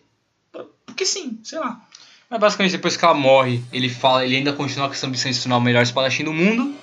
E E ele começa a treinar pra caramba. E depois um dia ele, ele, ele deixa o doji, o dojo e ele fala é pro mestre dele que ele vai se tornar o melhor espadachim. importante que aí sim ele começa a utilizar três espadas, porque quando ele começou a treinar antes de ir embora do dojo, o, o, o pai da Kuina dá a espada dela pro Zoro, pra e o ele. Zoro passa a utilizar o estilo Santoryu, o estilo de três espadas. Exatamente. Uma coisa interessante é que a alma da Queen tá na espada, né? Tem um negócio assim, não tem? Mas Eu é porque mais qual um que é a brisa? É que. Não, eu geral- acho que é mais realmente a questão do propósito herdado que o Zoro tem. É, exato. E na verdade não é que a alma da Kuina tá na espada, é que essa espada, a gente vai saber um pouquinho mais pra frente, mas ela é muito fodona, a espada que a Kuina tinha. Porque é tipo assim, é, eu acho que o Oda ele pegou aquela ideia de que o samurai e a espada eles são um ser só, tá ligado? Sim. Então meio que a espada pode ser tem isso. vivência. Tanto que tem aquela cena lá mais pra frente que o Zoro toca, taca a espada pra cima, estica o braço e a espada. Entendeu? Então, tipo. É, hoje, é né? ainda hoje. E que eu, tava- eu falei no começo do vídeo, depois a gente vai ter que regravar, que a gente ia falar de até Arabasta, impossível. Impossível. Vai ser só o East Blue. Vai. Vai ser só Blue, mano. As, a, a, fazer até Alabasta, nós vamos ficar aqui até umas horas. Esse podcast vai ficar com 5, 6 horas, velho. É, voltamos para a história atual. Então, basicamente, o Mihawk, que era o, o atual detentor do título de melhor espadachim do mundo, que tinha derrotado o Don Krieg lá na Grand Line, seguiu o Don Krieg e cortou o navio dele. E assim, meio que o plano do Don Krieg de assaltar aquele negócio, em tese teria ido por água abaixo. E aí o Zoro vai lá e desafia o Mihawk. Ele pega e fala: Chegou o dia, é hoje que eu vou cumprir. É hoje que o promessa." pau vai cantar. Só que o Zoro saca lá as três espadas, pega, bora! É hora do show, porra! E aí o Mihawk pega e tira uma faquinha de cortar pão É. pra lutar contra o Zoro. E o Zoro, o que você tá fazendo? Aí o Mihawk, desculpa, é que eu não tinha nada menor do que isso pra lutar. Nossa. E realmente, o Zoro com as três espadas e o Mas- Mihawk com uma faquinha de Não. cortar pão e não, Mas não calma. tinha chance. Mano, eu, eu quero. Essa cena é incrível. Porque o Mihawk derrota ele. E aí, tipo, eu sei que o Zoro. Mas o Zoro ele consegue, ele consegue resistir bem. Tipo, com a. Não é nem que ele derrota, ele dá uma É, ele facada dá tipo, no uma peito. facada no peito do Zoro. Só que até aí o- Zoro resistiu demais. Tipo, quando ele dá a a facada no peito, ele guarda a faquinha e fala, pronto, morreu. Só que o Zoro continua em pé. E ele volta pra lutar com ele. Aí o Mihawk fala, não, você é digno de algo melhor. Você é digno de ser derrotado com a minha real, com a minha real espada. A Kokuto Yoru. Exatamente. Que eu vou fazer teoria sobre esse negócio do Mihawk mais pra frente. Que é tipo uma cruz, né? A espada dele, uma Isso, cruz. É, mas, ô, mas convenhamos, essa cena aí é do caralho, né? Não, velho? essa cena, velho, é, é, nossa, é que nem eu disse, eu, achei recentemente, né, velho, e, cara, eu quase chorei essa cena, mano, é muito boa, tipo, de emoção, sabe? E É, mas é que. Essa que é a bosta de One Piece, velho. Bosta entre aspas, né? Porque, mano, você assiste o bagulho inteiro. Aí você vai dar louco em você, você fala, não, vou ver um pau pedaço, vou ver aquilo ali de novo, não sei o que. Aí por todo, ter toda aquela história que você já viu mais pra frente, quando você assiste de novo aquele pedaço, parece que aquele pedaço ganha um- uma importância umas Exato. 500 vezes maior. Eu queria muito comentar isso. É, Eu vou comentar um pouco mais pra frente né, nessa saga, mas é, eu, obviamente, eu já assisti One Piece inteiro, que eu digo assim, até acompanhar. E eu já reassisti algumas sagas, não One Piece inteiro, mas já reassisti algumas É, sagas, e é, Shibuya algumas incluso. E, cara, assim, a emoção que eu tive a segunda vez que eu assisti o East Blue, cara, deu uma, uma proporção totalmente diferente que eu tinha da, da saga. Obviamente porque eu já tinha uma, uma relação de empatia. Antes eu tava conhecendo a saga, agora eu já conhecia tudo que tinha na, é, na história e tava revendo pra realmente só ter o feeling. E, cara, eu não chorei nenhuma vez no East Blue a primeira vez que eu assisti. Na segunda vez eu perdi a conta. Eu- Realmente. é muito bom Eu né, você assistir pela segunda Eu- vez porque você eu- tem um ponto de vista diferente. Eu chorei, a primeira, vez que Sentimento, eu chorei, o- eu- a primeira vez que eu chorei em um anime foi em East Blue, mas a gente chega lá. E foi basicamente o seguinte, o que acontece? É, ele tira a espada, né? E fala, não, agora eu vou te derrotar com isso. E o Zoro, tipo, ele sabe que não pode mais lutar. Então ele não tenta. Ele só defende. Ele defende. Não, ele não Ó, não, ele nem tenta defender, ele abre os braços, né? Não, Como é que é? primeiro vai ter aquele confronto clássico do samurai, que eles ficam um de frente pro outro com as armas, com as espadas sacadas, Aham. e eles dão um golpe só pra ver quem acerta Sim, no outro. verdade. Que o Zoro usa o é, Sanzen Sekai, o 3 mil mundos. Aham. Que ele fica rodando as duas espadas, fica com a, com a espada na boca e usa o Sanzen Senkai. Sim. E o Mihawk só vai lá e. E aí, basicamente, quando eles têm esse confronto, o Zoro perde. Que na verdade o Zoro toma um corte é, não tão profundo na barriga. E as duas espadas que ele utilizava, não aquela que a Kuina tem pra ele, que, é que o Zoro usa na boca, braços. aquelas duas espadas ficam em pedaços. E aí o Zoro pega, guarda aquela espada e fala: É, eu não tenho ainda capacidade pra isso. E aí sim vem isso que você fala. Aí sim, Que ele. ele tava de costas. porque É. Depois, obviamente, como eles se cruzaram espadas, tava um de costas pro outro. Depois que o Zoro guarda a espada, Aí ele vai e mete os aquela braços. frase sensacional. Não, mas é que ele fala antes, ele É. fala que, tipo, que um samurai, um samurai, um espadachim, ele não pode ter uma cicatriz nas costas porque é tipo como se fosse uma desonra, tá ligado? Aí ele Exato. vira pra frente, assim, abre os braços e chabla. é uma desonra você cortar alguém pelas costas. Você tem que cortar alguém pela frente. Exatamente, mano, sensacional. E aí ele abre os braços e aí vai o golpe final. Fá! E aí corta o E o, Zoro. Mi- e o Mihawk começou a ter muito respeito pelo Sim, Zoro por, por conta quê? disso. Porque não só por conta disso, mas também porque enquanto eles estavam conversando, eu não lembro se foi o Zoro que falou pra ele que ele está, que ele está na melhor espadachim do mundo ou se foi alguém que tava ao redor. Mas Foi ele ele. ouviu- Foi ele, foi ele foi mesmo. o Zoro. E ele E ouviu o próprio que- Mihawk falou: ou você é muito foda, ou você é muito idiota. Exatamente. E eu acho que é o segundo. E aí eu, eu sei que, cara, eu, eu até provavelmente vou colocar o áudio dessa cena aí, porque ela é muito. Apesar que tá em japonês, né, então não faz muito sentido, mas.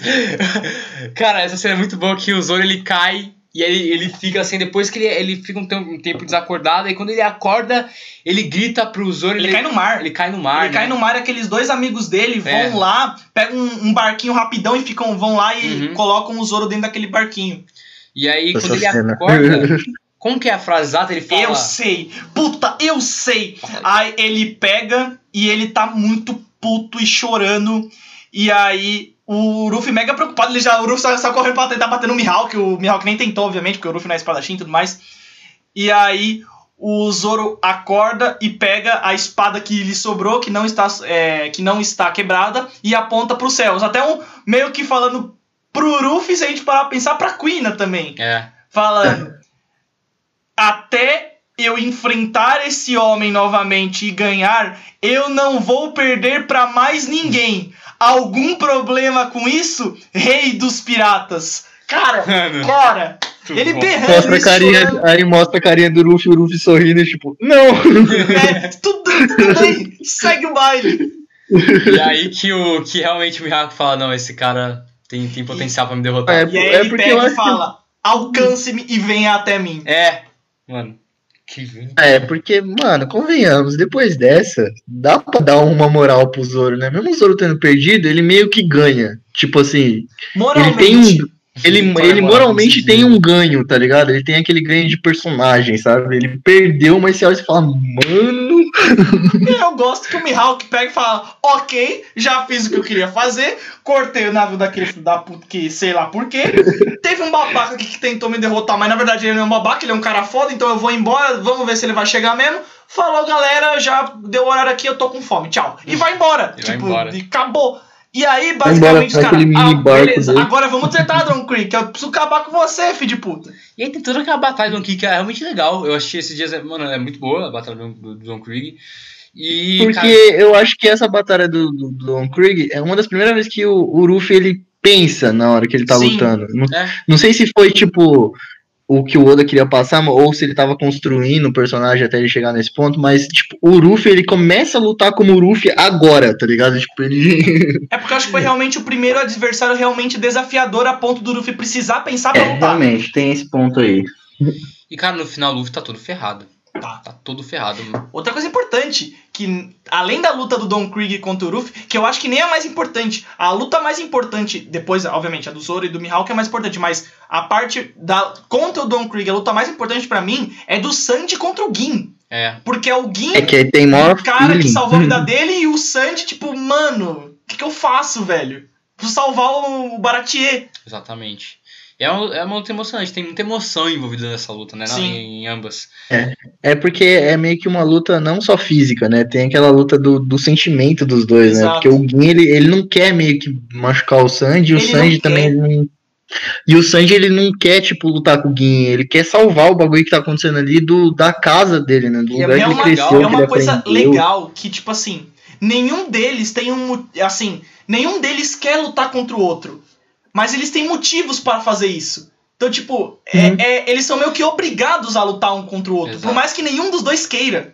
E uma coisa muito da hora que acontece nessa luta entre o Gin e o Sanji é que, tipo assim, é, o, o- um dos ataques finais do Don Krieg é aquela bomba de gás, que é um veneno mortal, né? E aí, tipo, eles dão essa bomba de Uhum. gás, tipo, todo mundo da tripulação ele tem uma máscara de gás pra, né, colocar, que é um gás venenoso, né? Então eles colocam a máscara de gás. E aí. Isso é verdade, não lembrava. É, o que acontece, tipo, a maioria pula pro mar e vai de- pra, debaixo d'água, né, pro gás não alcançar. E aí fica lá o Sandy e o, e o Gin. E o Sandy, se não me engano, não consegue andar, não sei por, algum motivo ficar na superfície. E aí eu não lembro qual faz qual, não lembro se o Gin coloca a máscara no Sandy. É, o Gin coloca a máscara no Sandy pro Sandy não, não pegar Só o veneno. tinha uma máscara. E Só o tinha Gin, uma máscara. depois que a batalha tinha acabado, o Gin coloca a máscara no Sandy. Só que depois, é, de algum, por algum motivo, ele sobrevive, ele fica muito ferrado depois, e aí depois o Sandy coloca nele. Então ambos se salvam, né? Então isso é Sim. bem legal. Então tem esse negócio legal. Eles não queriam lutar um contra o outro, tipo, foram obrigados. Depois que a batalha acabou, eles continuaram se salvando. O Exatamente. X da questão é que essa situação é uma situação muito madura, né? É Sim. uma situação de de um desenho teoricamente infantil, só que tem toda uma maturagem por trás ali que o bagulho, tipo, mano, peraí, isso aqui é pra quantos anos mesmo? É uma coisa que eu gosto muito de One Piece, porque o One Piece é um, eu falo que ele é um, um shonen de porrada muito democrático.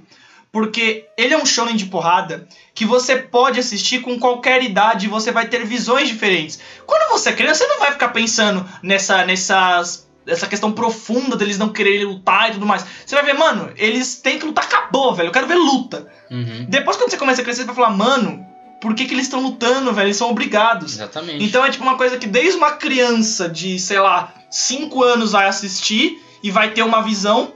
E um cara de 40 e 50 e poucos anos vai conseguir assistir tendo uma visão diferente, mas dentro da mesma obra e vai ser aceito essas duas visões, porque são duas visões possíveis. Exatamente. É extremamente foda, né? Convenhamos. Porque, Sim. mano, você tem ideia de quando que é o One Piece, tá ligado? Tipo, One Piece ele é um puta mangá à frente da- do tempo dele, tá ligado? Porque ele meio que ditou o que seria o shonen de porradaria dali pra frente. Exato. É, Entre aspas, tá dá ligado? essa honra a Dragon Ball, mas, cara, One Piece Eu, eu tem esse. Mas é porque qual que, qual que foi a- o X da questão? Dragon Ball, ele ditou o que seria dali pra frente, mundialmente falando. Porque foi um negócio que ficou conhecido no mundo inteiro, então influenciou todo mundo. Então meio que fez com que certas pessoas quisessem ver mais obras referentes à, à parte japonesa, à parte coreana, à parte, sei lá, asiática no geral. E isso abriu portas para outros animes mais pra frente chegarem dentro do, do, do continente, sei lá, do nosso continente, por exemplo, dentro do Brasil. Hum, Tipo, vai. Sei lá, Hunter x Hunter só veio pra cá por causa de Dragon Ball e vice-versa, entendeu? Exato. Então, meio- Eu até acho que.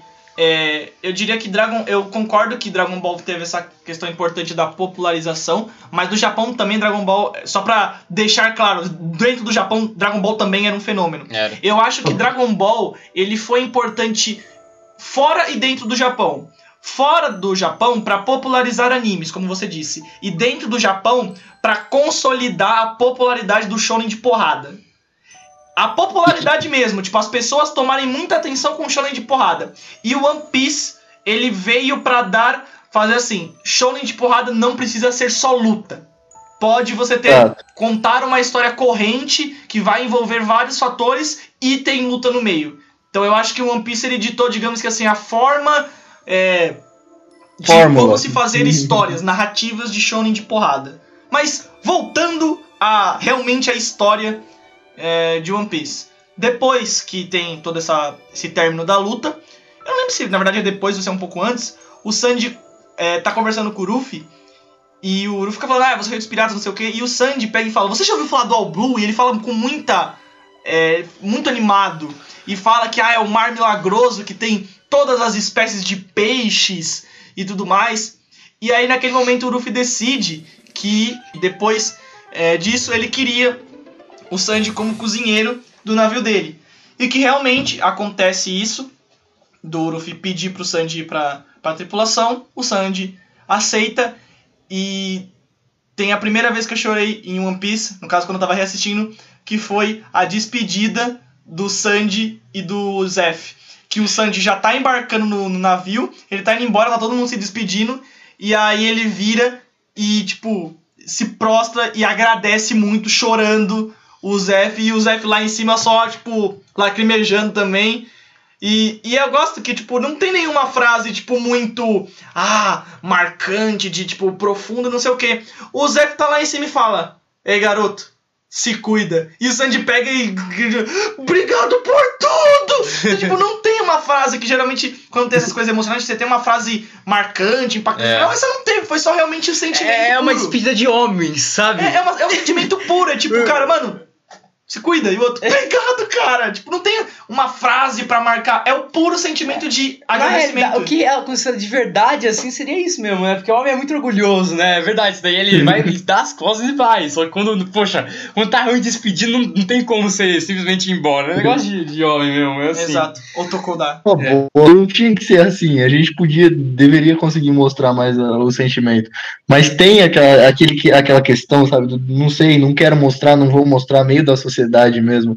Só que, mano, é muito isso que você falou. É aquele bagulho. Não tem uma frase, não tem um ponto, não tem um bagulho. Ele só, tipo. Mano! Valeu, tá ligado? Tipo, só que não nesse sentimento de felicidade do tipo, caralho, obrigado, mano. Você não me deixou morrer. Você me criou, me fez tudo por mim e eu não sou porra nenhuma seu, tá ligado? Tipo, Exatamente. de sangue falando, assim, né? Não Mano. de. Essa parte do anime, é, eu acho que é aí que o anime começa realmente, você começa a se prender no anime, né? Por conta dessa cena do Zoro e tudo mais. Eu acho que é aí que você quando começa a falar, cara, isso é One Piece, sacou? É, eu acho que tá, é essa é. situação que tem. Eu acho que é aí que começa aquele pontapé do tipo, é assim que vai ser ou isso foi só essa saga?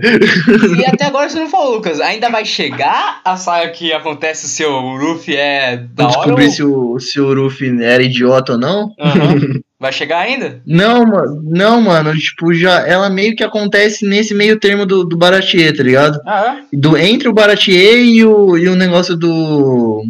Do. Arlong Park? Do Soap. Não, Ah, é não. também, do Soap. da Iron- Porque qual que foi o X da questão? Eu, o meu, ele não foi igual ao de vocês, que foi uma cena, assim, sabe? Daquele Ah. tipo, não, ó, deu aquele estalo.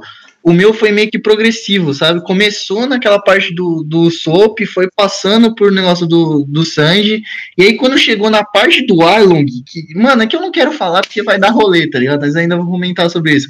Mas tem uma cena do Arlong, assim, que é, aquela, é a cena que eu olhei e falei, é.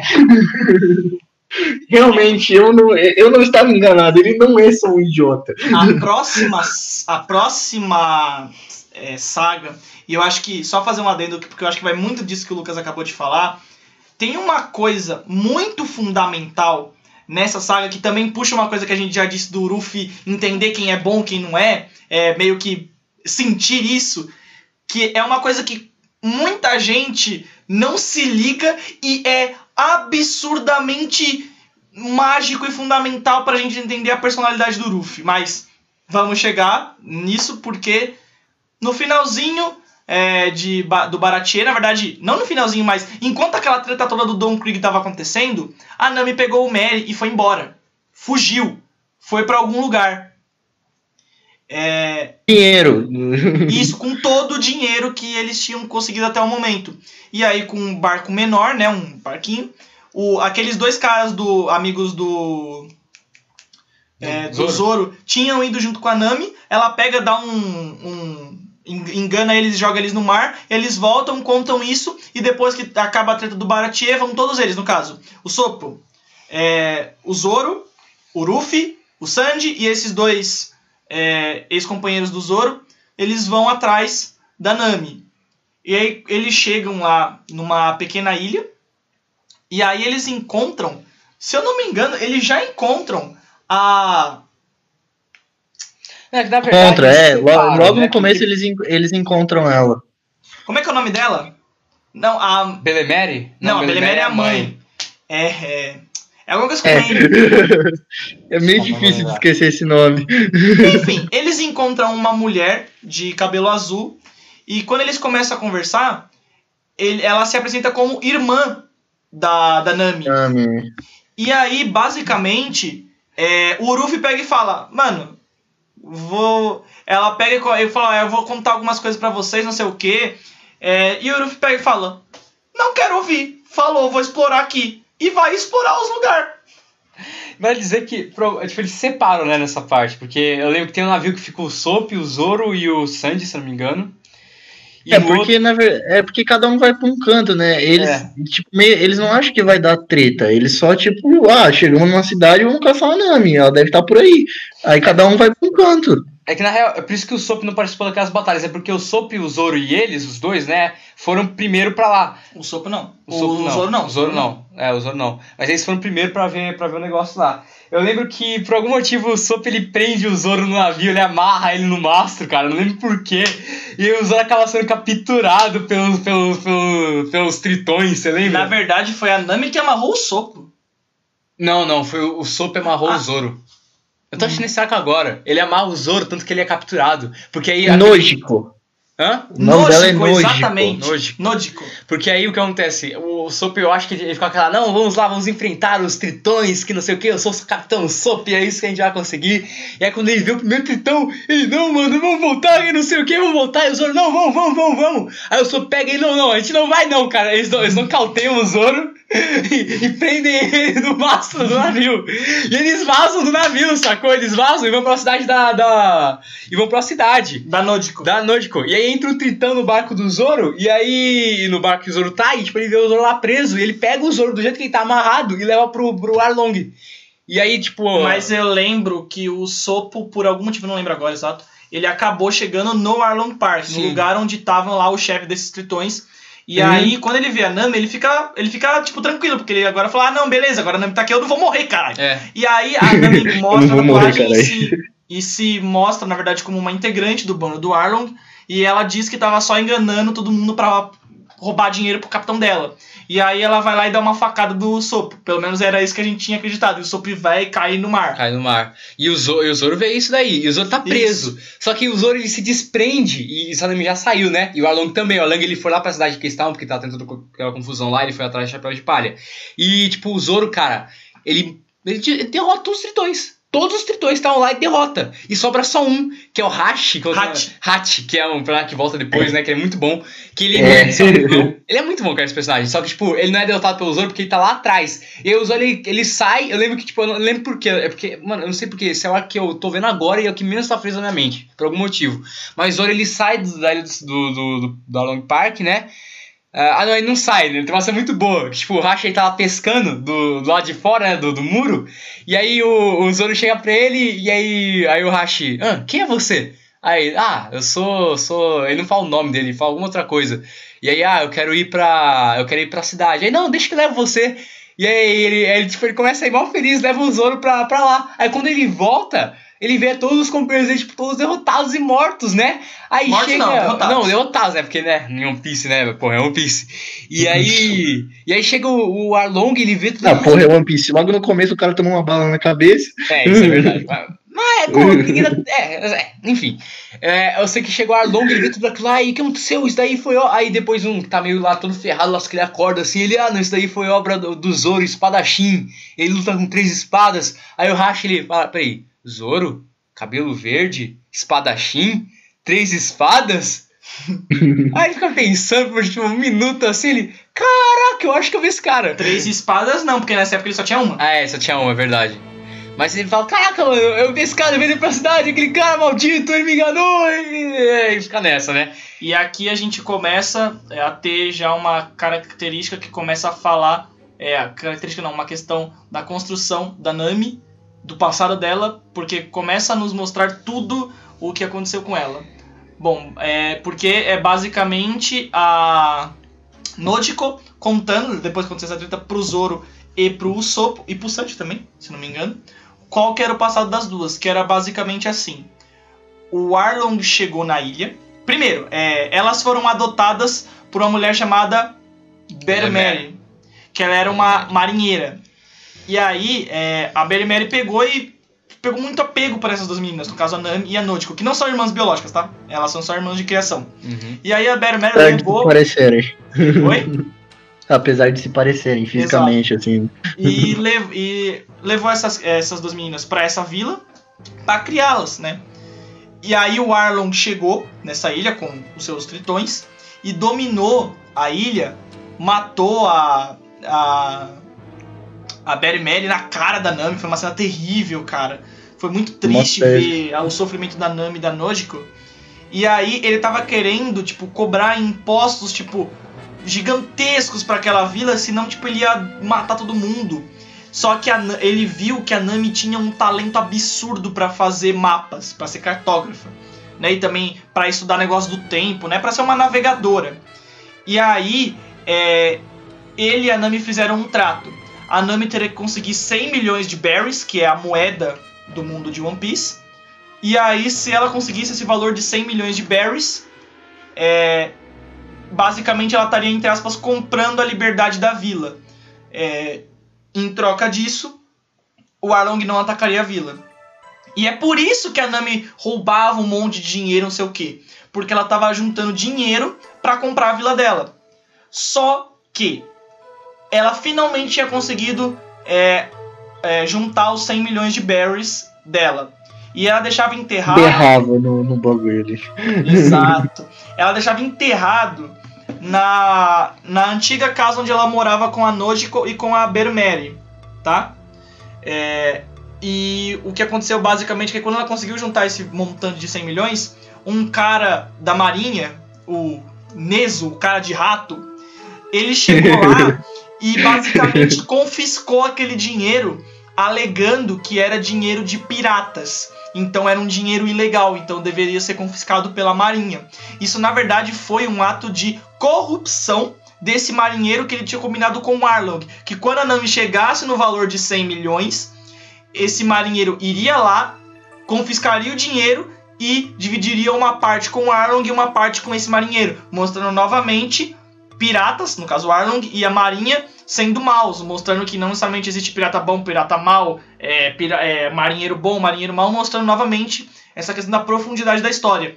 E aí a Nami sai muito puta de lá e ela pega a faca, uma faca que ela encontra, e começa a esfaquear o próprio braço no lugar onde estava a tatuagem do Arlong. E ela só foi gritando com ódio: Arlong, Arlong, Arlong, enquanto esfaqueia o próprio braço.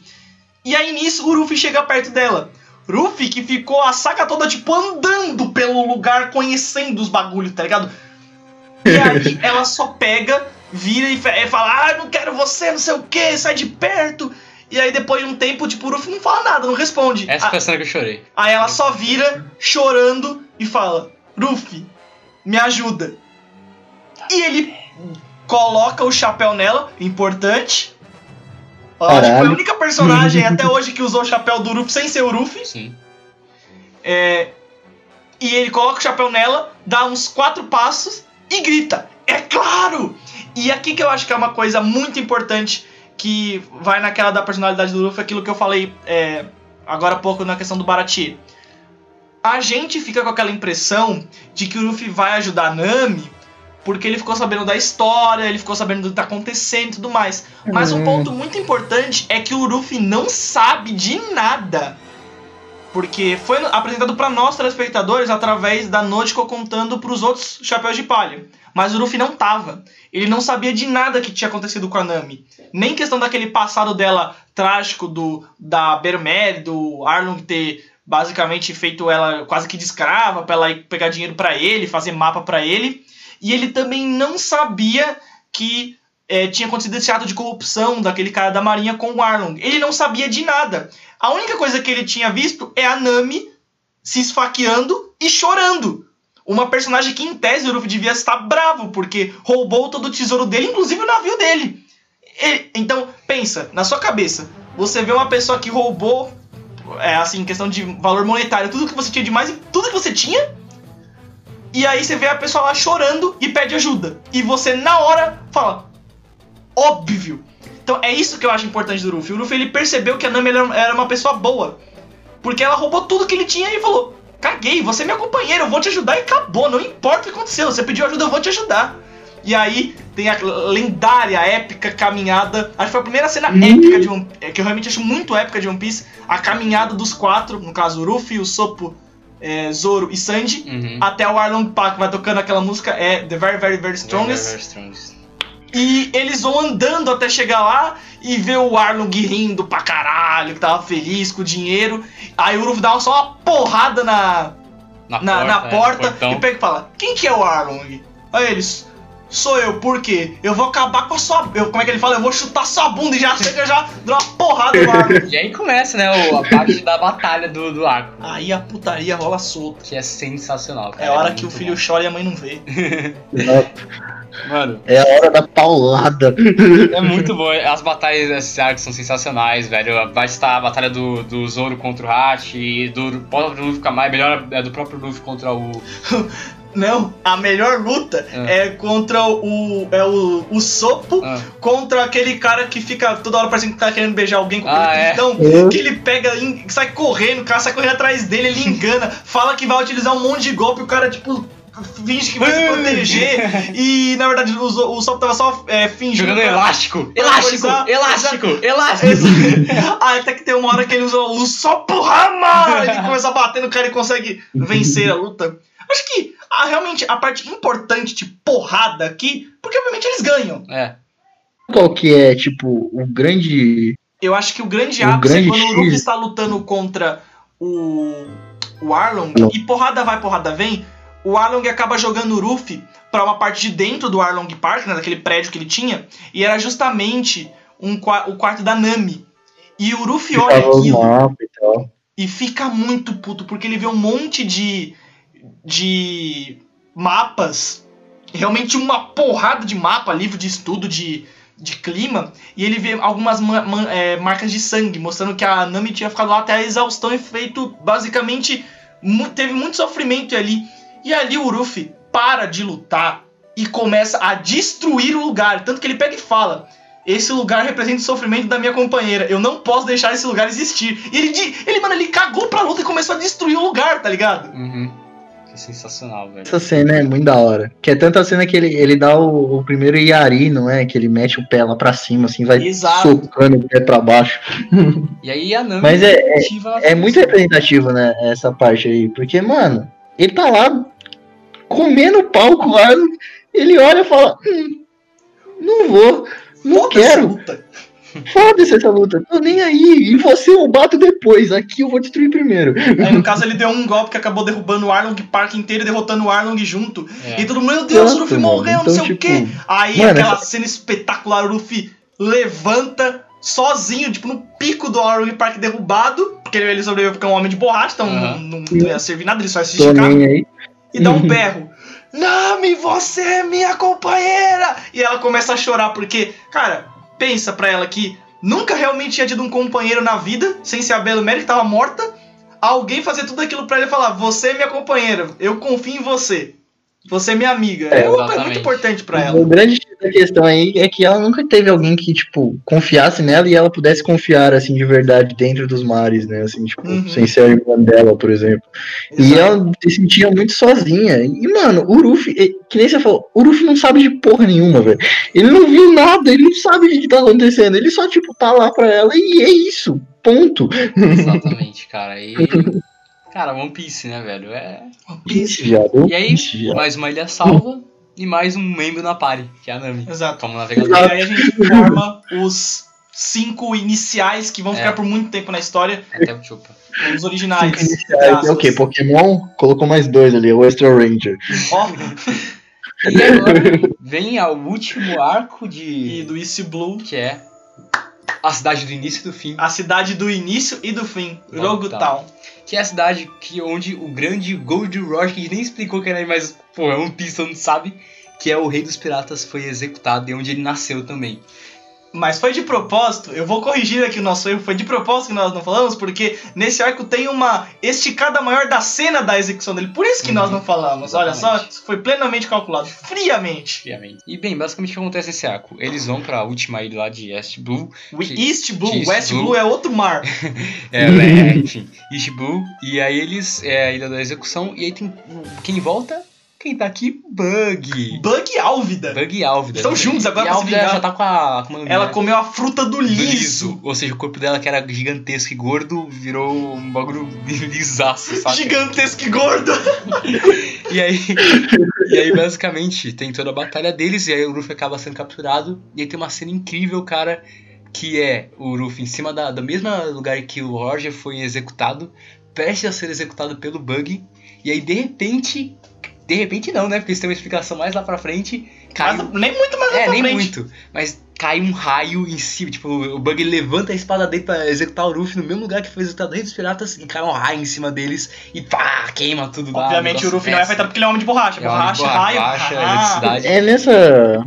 É, o narrador intervém e tipo, começa a falar e não sei o que, ou é coisa da minha cabeça? Na verdade, não é nem o narrador que intervém, é que mostra o Ruffy, tipo assim, porque na praça ali de. Tava todo mundo vendo a execução, o Ruffy, antes da, da espada começar a chegar perto do pescoço dele, ele começa a sorrir e meio que manda um recado pra. pra. pros amigos dele que estavam lá, tipo, é isso. Tipo, ele não fica, tipo, com medo, não, ele, ele pega e sorri e fala, é isso, acabou. Exatamente. Mas, mais pra, um pouquinho mais frente. Temos coisas importantes a falar Zoro. aqui que não falamos. Não só de Zoro, mas que enquanto eles chegaram lá nesse negócio, tem o Smoker, tem um monte de coisa Tem que a gente não falou. Smoker. Que é, obviamente, é como era uma cidade que vinha muitos piratas, também tinha marinheiros. Um capitão importante da marinha lá era o Smoker. Que ele era um cara que comeu a fruta da nuvem. É, então ele tinha um poder realmente bem forte.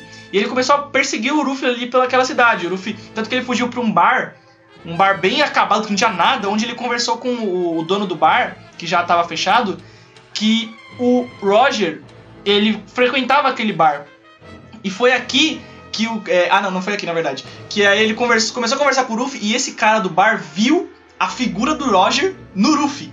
Então foi a primeira vez que realmente a figura de Roger e Luffy foram associadas tão literalmente, materialmente, fisicamente. E depois disso o Luffy vai embora e o Smoker entra nesse bar, ne- nesse, nesse bar, exato. E ele começa a conversar é, com esse cara e ele e o Smoker começa a lembrar de como que estava a cidade naquele dia, naquele dia, Uhum. no dia da execução Ele, do Roger. Tanto que ele pega e fala: riqueza, fama e poder. O homem que juntou tudo que havia no mundo, o maior dos piratas, o Gold Roger. E tanto que o Smoker ele estava perto da execução, ele viu o Roger passar na frente dele, e ele pega e fala: o homem estava indo para a morte, mas mesmo assim ele mantinha um sorriso no rosto, a verdadeira figura de um guerreiro sem medo. Exato. E aí, quando o Roger vai subindo, é muito engraçado.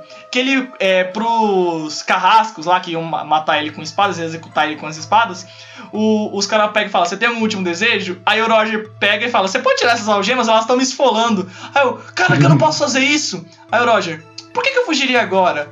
Poxa, isso é triste. Aí ele senta, vai, faz logo o que vocês têm pra fazer. E aí, antes dos caras matarem o Roger, o personagem mais importante da história de One One Piece Piece.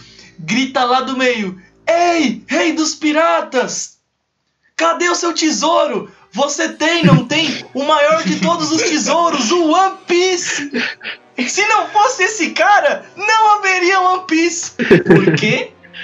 Logo Porque o Roger não ia falar, velho. dessa desse berro do cara no meio da multidão, porque tava todo mundo olhando era a execução do maior pirata do mundo. O Roger começa a rir e fala a, a, a frase que tá no começo de todo santo episódio de One Piece: Minhas riquezas e tesouros, se vocês os quiserem, eu os deixo pegar.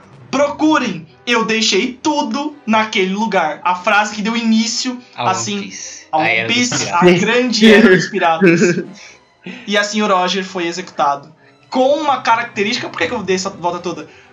Muito parecida com a do Ruffy, que no momento da execução, como que estava o Roger? Sorrindo. Sorrindo, igual o Ruffy. Mano, One Piece, cara, é Incrível. Ô, mano, é, é tipo assim.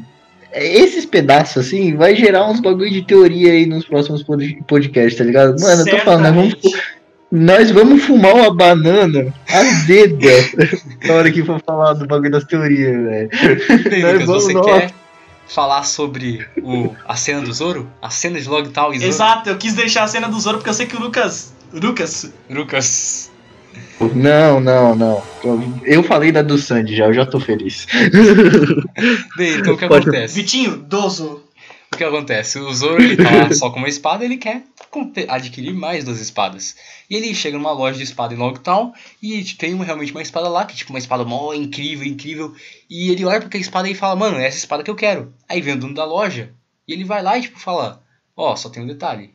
Ah, Corrigir. Na verdade, não era nem uma espada incrível. Aham. Ela tava, tipo, jogada num, num barril, que nem qualquer outro, como se fosse um lixo. E ele pega e fala: ninguém Eu gostei. É, exatamente.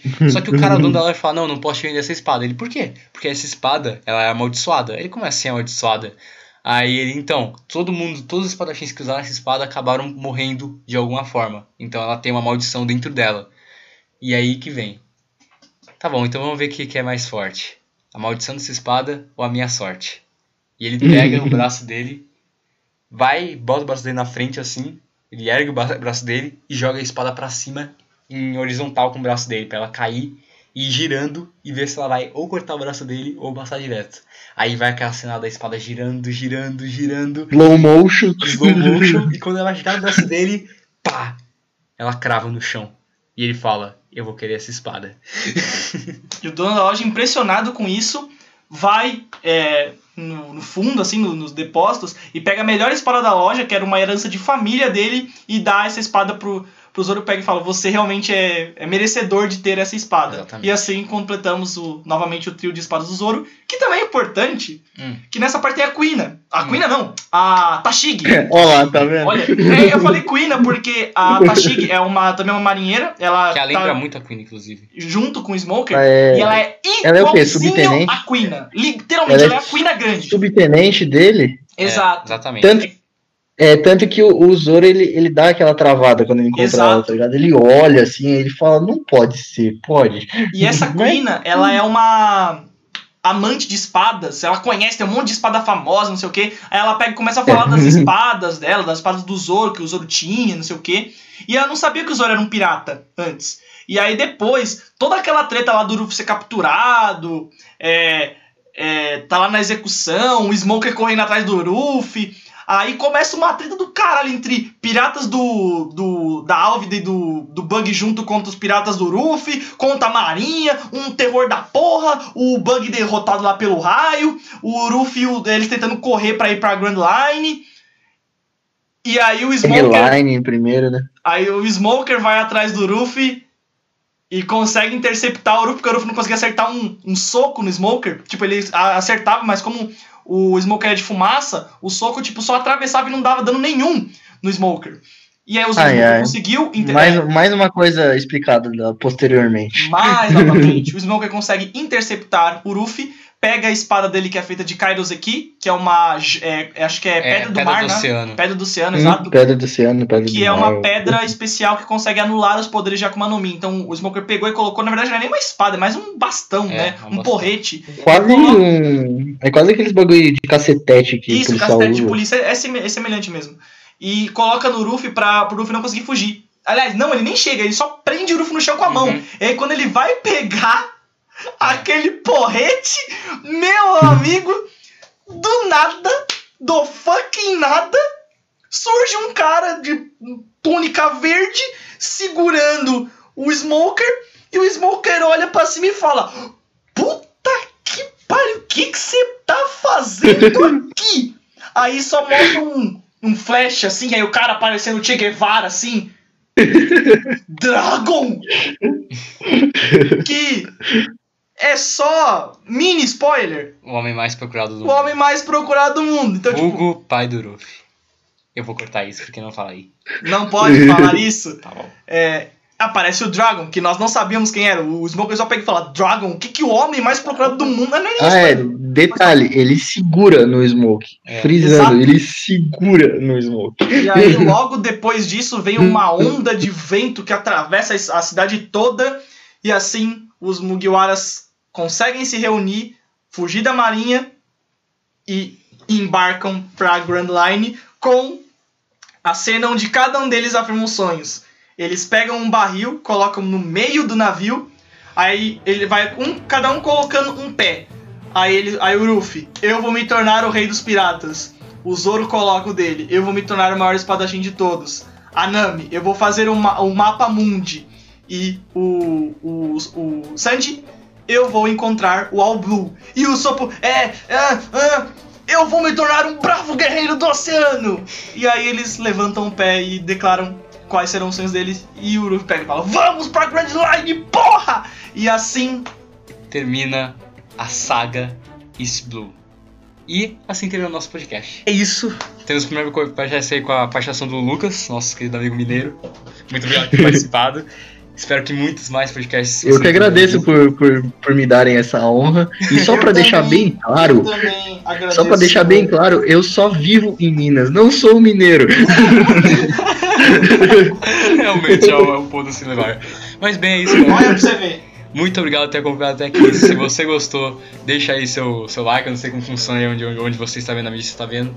Deixa aí o comentário que a gente provavelmente vai ler na semana que vem, na próximo podcast. E compartilha esse podcast aí pra combater o fracasso que nós temos. Mas é isso. Muito obrigado. Até o próximo. Até a grande line.